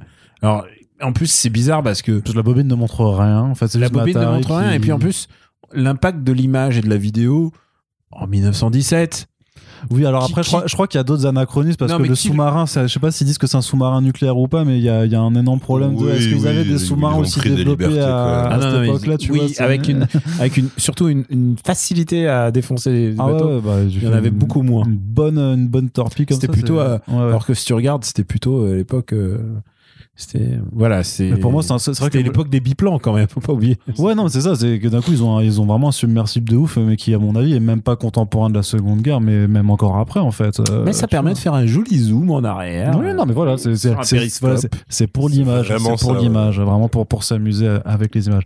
Bon, et du coup, en définitive, vous êtes quand même. si, ju- juste Oui. un truc, euh, j'étais content quand même de revoir euh, Aaron euh, Taylor Johnson, même Ouais. si c'est pas euh, un tout petit rôle. hein. rôle très important. Tout petit petit. Parce que, bah, en fait, je sais pas trop ce qui lui arrive, mais enfin, donc c'est c'est le mec qui joue le, le héros dans Kick-Ass. Je crois qu'il est marié, il est heureux, tout va bien. Ouais, mais c'est, enfin, c'est juste euh, sa carrière a pas spécialement décollé. Bah, pas autant que sa masse musculaire, effectivement, mais. Ouais, ça, il a, eu, il a utilisé la Marvel méthode. hein, ah ouais, non, mais il a, il a non, parce que même dans, euh, dans Godzilla, enfin, où Non, il fait un de toute soldat, manière- il est, il est baraqué pareil. Ah, mais c'est vrai qu'il doit jouer Craven. Ah, c'est lui Oui, a priori, oh c'est lui qui doit faire Craven. Ah bah oui, tant euh, qu'à prendre un gars qui fait l'accent russe et tout. Ouais, voilà. Putain, ouais. Ah, ça, va, ça va être dur. Non, mais sinon, je sais pas, il a, fait, il a quand même fait quelques films hein, ces dernières années, peut-être pas des, les trucs les le truc plus. indé. No- bah, Nocturnal Animals, euh, c'était. le- Oui, ça c'était bien. Tu vois, c'était cool. Euh, Tenet. Il était dans Tenet. Je me rappelle même pas. Et il était dans, à l'envers. il a fait aussi un truc qui s'appelle A Million Little Pieces, mais ça, je, je vois pas ce que c'est. Enfin, il a quand même fait deux films. hein. C'est peut-être qu'on, qu'on- qu'il est moins mis en avant, mais il a quand même fait, euh, fait quelques trucs, quoi. Mais du coup, tu étais content de le revoir. euh, Ouais, ouais, avait- même si, voilà, encore une fois, c'est, c'est, un- c'est pas un rôle euh, très important, mais ouais. Bah, vu que c'est, ça reste euh, le gars sûr de Matthew Vaughn, parce qu'il faut savoir aussi que Mm. il avait auditionné pour jouer Exy, en fait, ce mec-là. Ah. Donc ça a failli, enfin ça a failli. Ça a, il aurait pu avoir une version où Une autre version, lui ouais. le héros L'accent la russe, l'accent anglais, euh, vite fait, quoi. Tout ça n'est. Moi, je le vois, je le vois moins que, que Edgerton pour le, pour, pour le coup. Très bien, donc je disais en définitive, répondons à la question que tout le monde se pose, c'est est-ce qu'on en a encore quelque chose au sortir de ce film à faire de la licence Kingsman? Est-ce qu'on attend Kingsman 3 plus que The Kingsman 2 Est-ce qu'on attend limite un The Kingsman 2 avec euh, potentiellement un, un Kung Fu Hitler ou pas? Daniel, je me Alors moi j'allais dire euh, j'allais dire non et en fait maintenant tu me dis Kung Fu Hitler. Ah, du coup, j'ai les le mots pour te convaincre. non mais en plus le truc c'est que la Seconde Guerre mondiale c'est beaucoup plus facile à traiter parce que t'as un début et à la fin ils perdent. Ouais. Et ce qui est la fin de ton ton arc, t'as as ton arc narratif, il est fait. C'est plus facile, ouais. C'est plus facile de d'en plus de détester les nazis. Euh, est-ce Encore que en 2022, on ne sait pas. On est surpris vraiment par les gens. C'est, c'est, je ne se prononce pas. Mais euh, en vrai, ouais, c'est. euh, est-ce que c'est une, c'est une licence qui compte? Euh, Je pense pas. Je pense que ça restera à tout jamais euh, la licence de son réalisateur, qui n'a pas pu faire ce qu'il voulait, alors il s'est fait un jouet à lui. Euh, moi, je suis toujours intéressé par les gens qui ont, qui ont des petites lubies, qui ont des jouets, et qui se disent ouais, je vais faire ça et ça va être mon truc et tout. Euh, maintenant, je suis persuadé que c'est un réalisateur qui pourrait faire de, de choses beaucoup plus intéressantes. Euh, mais à, défaut, à défaut de pas réaliser, je préfère qu'il fasse des trucs. Mais, euh, mais, euh, Ouais, eh, pas mais emballé non plus. alors, en tant que hein. en tant que licence, en tant que machin, je pense que c'était en plus c'était le le. Je suis impressionné qu'ils aient sorti trois films d'un fond de tiroir de Millard quand même, hein. Mm. parce que c'est pas le meilleur de Millard. Non, mais là, c'est clairement, c'est enfin la, la- la licence, enfin l'adaptation a largement dépassé le bouquin. après, hein. C'est rare. hein. ça aura duré longtemps, plus longtemps que Jupiter's Legacy. Euh, donc, euh, Oui, bah, en même temps, là, par contre, l'adaptation a pas du tout dépassé le bouquin, donc euh, c'est- Oui, oui. c'est c'est le milieu hein. du premier tome et ils ont fait ouais non. Ils ont fait deux Net- numéros. pour, que, quoi. pour que Netflix pour que Netflix arrête, c'est vraiment que ça devait Ils ont fait vraiment. 8 épisodes sur deux numéros, c'est c'est insupportable. Et en plus, oui, c'est c'est trop long. Ouais. Non, c'est n'importe Et en plus, c'est Marc Millar qui tout craché. hein. On vous le dit, hein, au bout d'un moment, les gens vont mourir et à la fin, ah, ah, c'est le lol. Voilà, c'est du Marc Millar. Je sais pas. Voilà, je pense que c'est bon. On a vu, on a vu ce que pouvait faire Kingsman. Maintenant, je pense qu'il faut embarquer sur d'autres sujets. Euh, je Bah, pense. quand même un petit, un petit, au moins un petit Kingsman 3 pour euh, finir l'arc. de- non, non, non, non. de on s'en- fout. Au revoir. envoie, envoie ta proposition à Ion Productions. Envoie une proposition de James Bond dans les années 60. Mais je pense pas que ce soit le bon mec pour faire ça. Pour faire un film rétro, euh, je crois qu'il est, il est- Mais voilà, je suis, je suis, un- je serais intéressé si ça sort, mais je suis intéressé comme tu vois, comme, comme quand. Je vais pas dire un accident de voiture et qu'on regarde au ralenti, ce serait trop C'est violent ça, c'est vi- ouais, non, non, non, et c'est violent et c'est banal. Mais ce que je veux dire, c'est que euh, structurellement, je suis intéressé, je suis intéressé par est-ce qu'il va se dépatouiller avec euh, Disney, avec Fox, qui, ce qui, est-ce que, est-ce que la grande machine que c'est, est-ce que eux-mêmes sont intéressés, quoi. Hmm. Et, euh, et je les vois pas euh, vendre des, des serviettes là-dessus, euh, je les vois pas vendre des goodies, euh, des goodies là-dessus. Donc, euh, je suis, cu- moi, je suis curieux de point de vue industriel et surtout, je préfère avoir plus de films en fait, en vrai. Hmm. En vrai, c'est juste que là, je pense qu'il est un peu dans l'impasse. Et s'il fait un Kingsman 3, mais alors faut y aller à fond, quoi. Enfin, fais pas le 2, mais alors du coup, on va se retaper des blagues de, de cul nul. Putain, c'est c'est quand même dur hein, ce que tu nous proposes comme futur. Très bien. Guérim pour ou contre les blagues de cul nul Euh, pour, mais après, euh, moi, non, mais moi, c'est déjà, est-ce que j'attends un The Ouais. Kingsman 2 Non, pas du tout. Ouais. Franchement, euh, Bah, techniquement, il n'y en a pas besoin en, en vrai. ouais, voilà, là, il a fait, euh, bon, il a, il a pris l'excuse de, c'est l'origine story du truc, voilà, maintenant c'est établi, cette agence existe. Euh, pour moi, la, la, la dernière scène, c'est plus du domaine vraiment du, Du clin gag, d'œil. ouais. euh, mode, bon, bah voilà, moi, euh, si je devais faire une ouverture sur un autre film, bah, ce serait du coup Seconde Guerre mondiale, et donc, du coup, t'aurais Hitler, et t'aurais, mais qui, qui correspond à l'arrivée d'un extraterrestre Mais dans qui- l'univers Marvel, en fait. Mais qui serait, qui serait le boss de Hitler? C'est ça qui est fou, genre, euh, c'est quoi le nouvel Illu- Illuminati qui va contrôler Hitler? Enfin, ça, ça ouvre de, des voilà, perspectives qu'on n'a peut-être pas envie de. Mais euh, donc c'est vrai que voilà, moi ce truc-là, ça m'intéresse pas plus que ça. Ou alors, faut vraiment qu'il aille à balle dans euh, dans le côté euh, justement euh, en- que ce soit encore plus outrancier pour que ce soit suffisamment marrant en fait. Hmm. Et vu que je pense qu'il n'a pas du tout envie de faire ça, en tout cas pas avec un contexte de Seconde Guerre mondiale, vu comment là ça, ça a l'air de l'avoir un peu parasité quand même le contexte de la Première Guerre mondiale. Euh, donc maintenant, si c'est un Kingsman 3, euh, est-ce que ça intéresse Le truc, c'est que dans l'idée, oui, mais vu qu'il a fait Kingsman 2, je me dis, mais en fait, il a il a pas tant d'exigences que ça euh, en termes d'histoire parce que le 1 il était vraiment bien écrit il y avait vraiment euh, une patte et tout.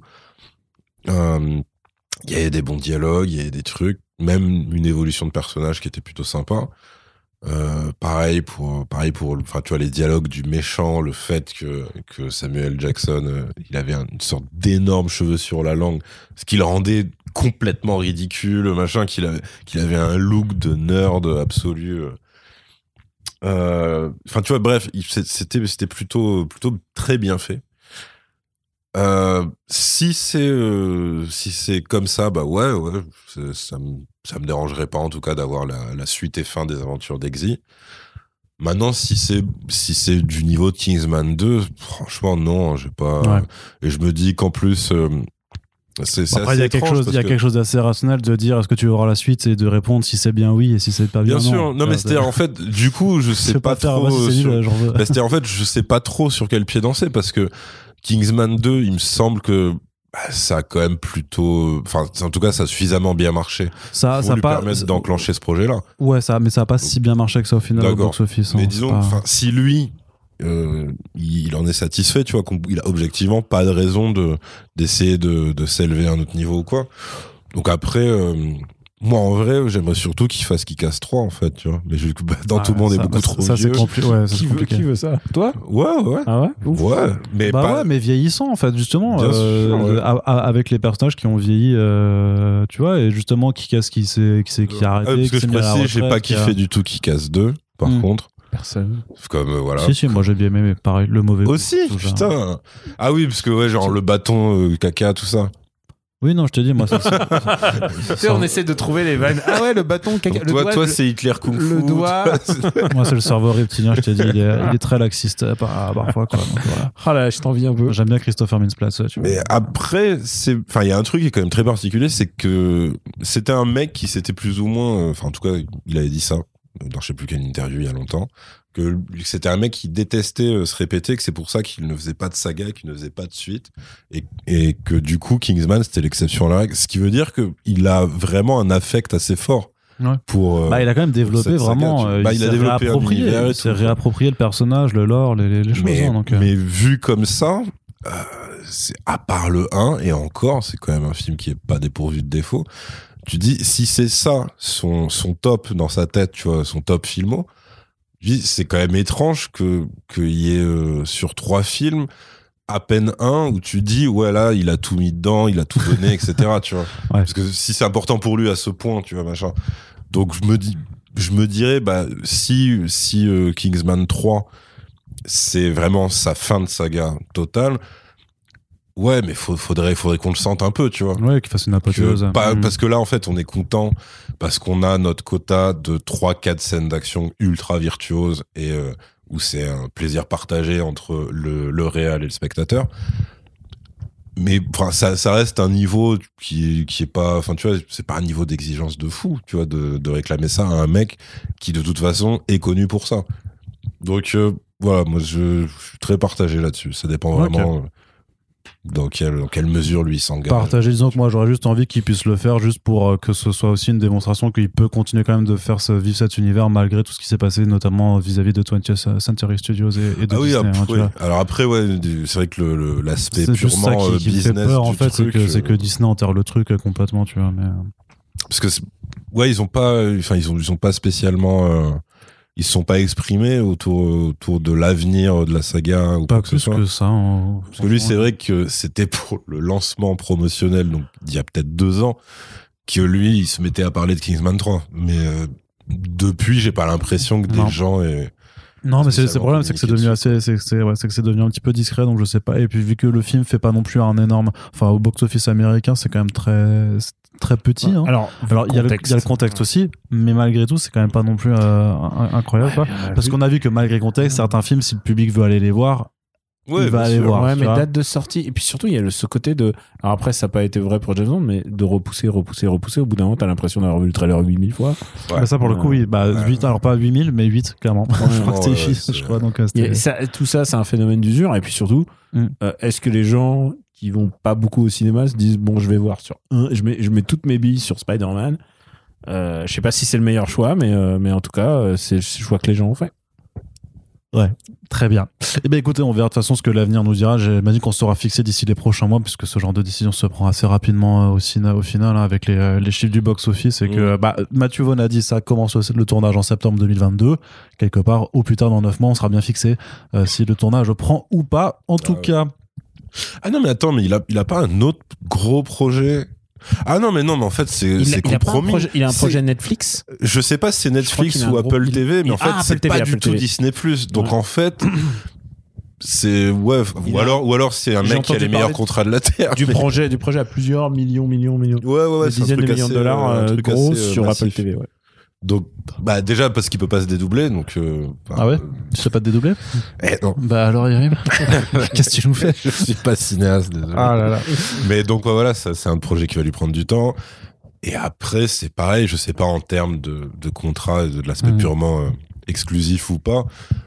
Euh, c'est quand même donc encore une fois, je sais pas si c'est Netflix ou Apple, c'est quand même des plateformes concurrentes directes de Disney+. Enfin, ça ressemble quand même à un petit divorce là. Bon, je sais pas, ça empêche pas de, à un James Gunn de faire des contenus pour. Ouais, mais c'est parce qu'il était momentanément Pour- viré par Disney. Oui, mais il a été rattrapé après. Il aurait très bien pu de décider de ne pas revenir chez Marvel, justement, en disant Bah non, vous m'avez viré, cassez-vous, tu vois, je, je vous emmerde. Mais il Tu le fait dis- pas. Tu dis pas non au Ouais, Disney dollar. Moi, le Disney dollar, euh, j'accepte. hein. Très bien. Eh bien, écoutez, euh, la corruption en- à venir de Daniel Andreev, ce sera à suivre aussi en 2022. C'est une référence à Street Fighter où, où les mecs se font payer en bison dollars. Ah oui. Et j'adore cette scène. Il fait, il fait, je vais vous payer en bison dollars. Et putain, moi, j'aurais tellement voulu avoir. c'est- qui? C'est Sagat qui lui vend des armes. Ouais, c'était un truc. Et Sagat, quand il voit les billets, il fait Mais qu'est-ce que c'est que, Qu'est-ce que cette, cette merde, C'est des bisons dollars en fait. ce truc. Mais on s'en fout. Mais tu vois, moi, je, je- si il fallait acheter des props d'un film, je voudrais acheter des bisons dollars. Ah, avec la tête de Raoul Julia en, Putain, ouais. en Mister Bison dessus. Vous pouvez envoyer vos bisons dollars à à Daniel, euh, donc euh, qu'on peut suivre, on le rappelle, hein, sur, sur ta chaîne Twitch euh, bah, très régulièrement en fait, Ouais. tout- toute la semaine. Et du coup, bah, on va conclure ce podcast. Donc on espère que ça vous a plu. N'hésitez pas à nous faire vos retours dans les commentaires du site et sur les réseaux sociaux. Si vous êtes allé voir le film, qu'est-ce que vous en avez pensé? Si vous avez écouté le podcast au lieu de voir le film, qu'est-ce que vous en avez pensé? Est-ce que vous irez quand même regarder le film après ou pas? Faut-il ou pas continuer la licence Euh, Vous pouvez en discuter avec nous. Et puis, ben, euh, Splinter et Daniel, je vous remercie d'avoir fait le déplacement Merci à toi. enregistrer le podcast. J'espère que ça s'est bien passé ta première fois que tu, Ah, je suis ravi. que tu reviendras ravi, avec plaisir. J'ai Euh, essayé de parler de comics comme ça. oui, oui, Tac, on, tac, va, on va te réinviter pour parler aussi de comics, effectivement. Et puis, ben, n'oubliez pas que vous pouvez donner de la force à ce podcast en le partageant sur vos réseaux sociaux et partout ailleurs. Et puis, on a une page Tipeee ouverte à H24 aussi si vous voulez aider le podcast à se pérenniser. Sur ce, merci de nous avoir écoutés et à très bientôt. Ciao, ciao.